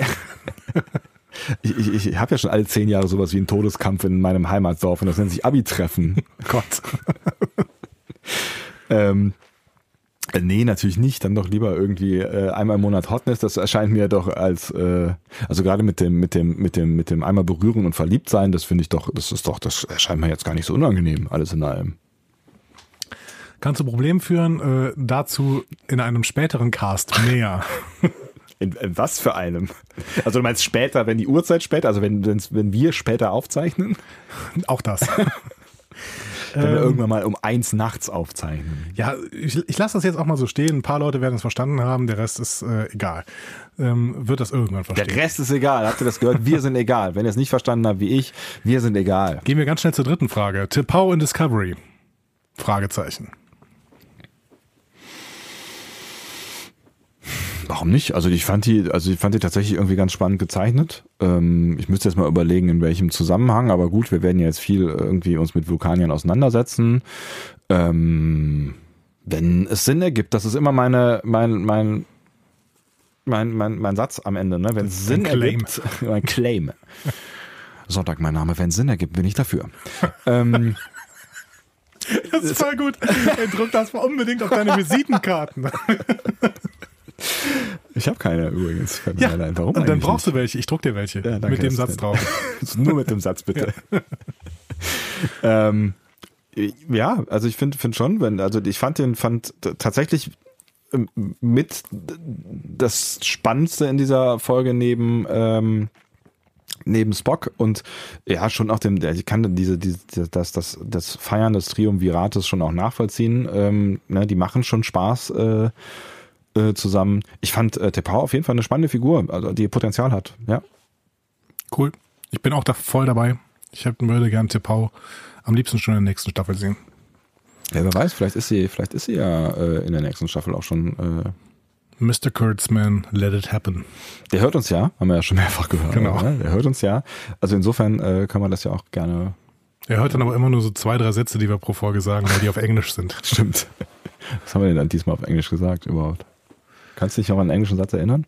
Ähm, nein. Äh, wir haben wir haben zwei Einspieler gehabt. Hast du gerade Ich habe gerade random was. irgendwas Englisches. genau englische Sätze. Ja. Ja. Ja. Ähm, lieber Sebastian, was machen wir denn beim nächsten Mal? Ah ja, das war der Abbinder, ne?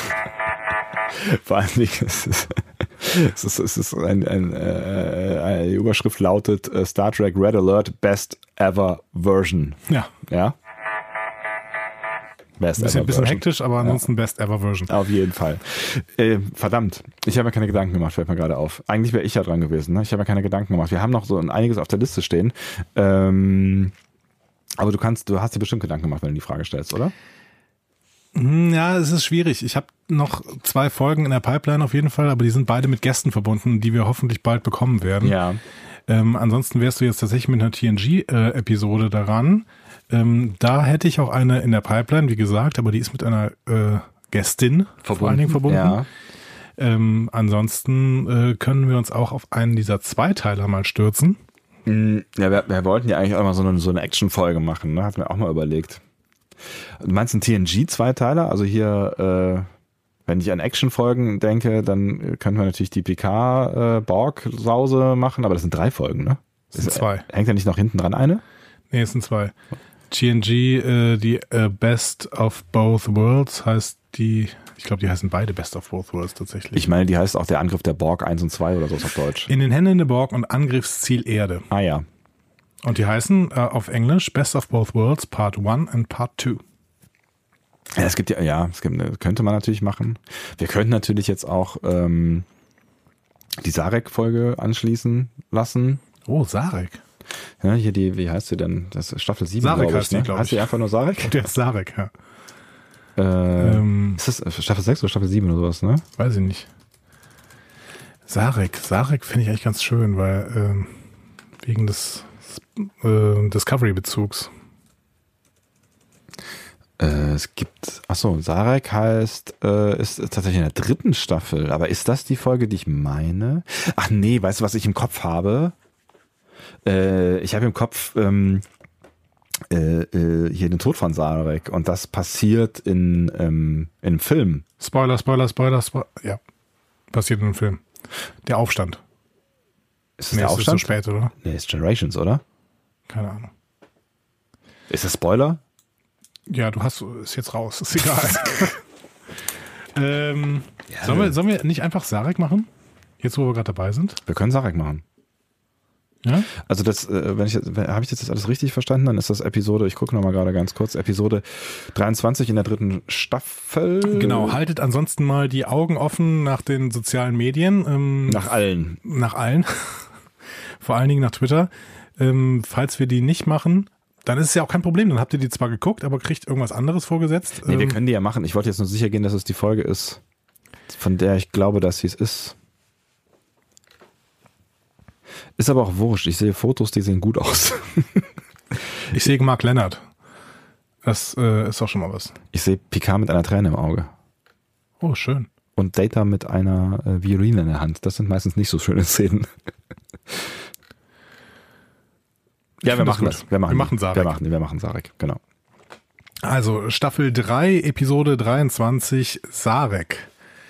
Ähm, es sei denn, wir kriegen noch einen schönen Gast und dann machen wir was anderes. Wir nehmen aber ausschließlich schöne Gäste. Natürlich. Ja. Wir kennen auch nur schöne Leute. Wir sind ja auch selber sehr schön. Natürlich. Wir haben, wir haben ganz schön, ganz schön, also meine Ahnung. Ich hätte jetzt nicht gedacht, dass, gedachtet, dass wir, dass wir, dass wir uns so lange mit dieser Folge aufhalten. Das ist aber, wenn wir ähm, diese 60er Jahre Folgen machen, dazu gibt es einfach extrem viele Infos mittlerweile. Und die hatte 50 Minuten, ne? das war auch eine lange Folge. War eine lange 60er Jahre Folge und wenn wir Discovery machen werden wieder, Ja, werden wir wieder kürzer? dann werden wir kürzer. Da bin ich mir sehr, bin ich sehr von überzeugt. Also dann würden, werden wir die zwei Stunden Marke seltenst ähm, ähm, knacken. War das Wort, was ich gesucht habe. Das ist ein schwieriges, kompliziertes Wort. Ich bin auf Kaffeeentzug. Ich Ja. bin schon seit drei Stunden ungefähr. Wir machen das mit dem Kaffee jetzt und äh, unterhalten uns privat, das hat man ja angekündigt. Ich Ja. werde immer mal wieder Namen in das Gespräch einfließen lassen. Und ähm, Mark Lennart. Sarek. Ich kenne ja keine Namen. wie, soll ich wie soll ich, wie soll ich, wie soll ich denn Namen einfließen lassen? Lawrence Montaigne. Äh, in in äh, Lawrence Montaigne? äh, hier Dings. Äh, weiß schon. Gott, es ist ungefähr, keine Ahnung, eine Viertelstunde her. Was? Anderthalb? Ston heißt er. Ston. Ston. Ston. Ston. Lawrence Montaigne. Celialowski. Lawrence Montaigne. Tepau. Guck mal. Jo Joanne Collins. Wer ist denn Joan Collins? Wer hat denn, wer hat denn die? ge- Ach, das stimmt, da haben wir. ah, Da, äh, hier, Dings. Äh, City in, uh, on the, uh, of the edge, uh, on the edge of forever. Wie Das hieß war- die? Huh. Kirks große Liebe. Ja, ja, ja, ja, ja. Es wäre es gestern gewesen. Ich habe es noch vor Augen. Wisst ihr sowas dann noch? Bin ich der Einzige, der so ein Scheißhirn hat? Edith Keeler. Edith Kieler. So. Als hätte ich gewusst. Hat irgendwer da draußen, jetzt mal wirklich ein Aufruf, irgendwer da draußen hat vielleicht mal jemand Lust, für uns ein Star Trek Quiz zu machen?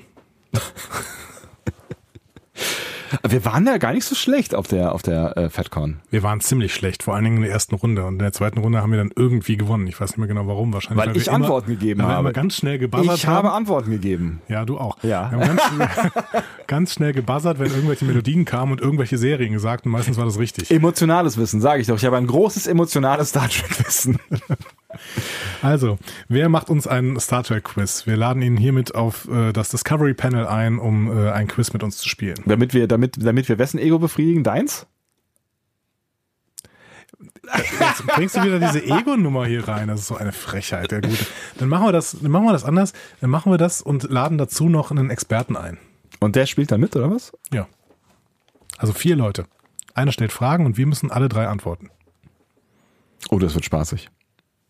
Oder extrem blamabel. Beides ist möglich. Beides ist möglich. Ja. Jetzt wünschen wir euch auf jeden Fall äh, eine schöne Woche. Warum eigentlich nicht? Ich habe mir ist übrigens aufgefallen, dass ich sehr häufig warum eigentlich nicht sage. So nämlich. So, Das sagst du auch sehr häufig. warum eigentlich nicht? So nämlich. Machen wir Schluss? Machen wir Schluss. Alles Gute. Tschö. Tschö.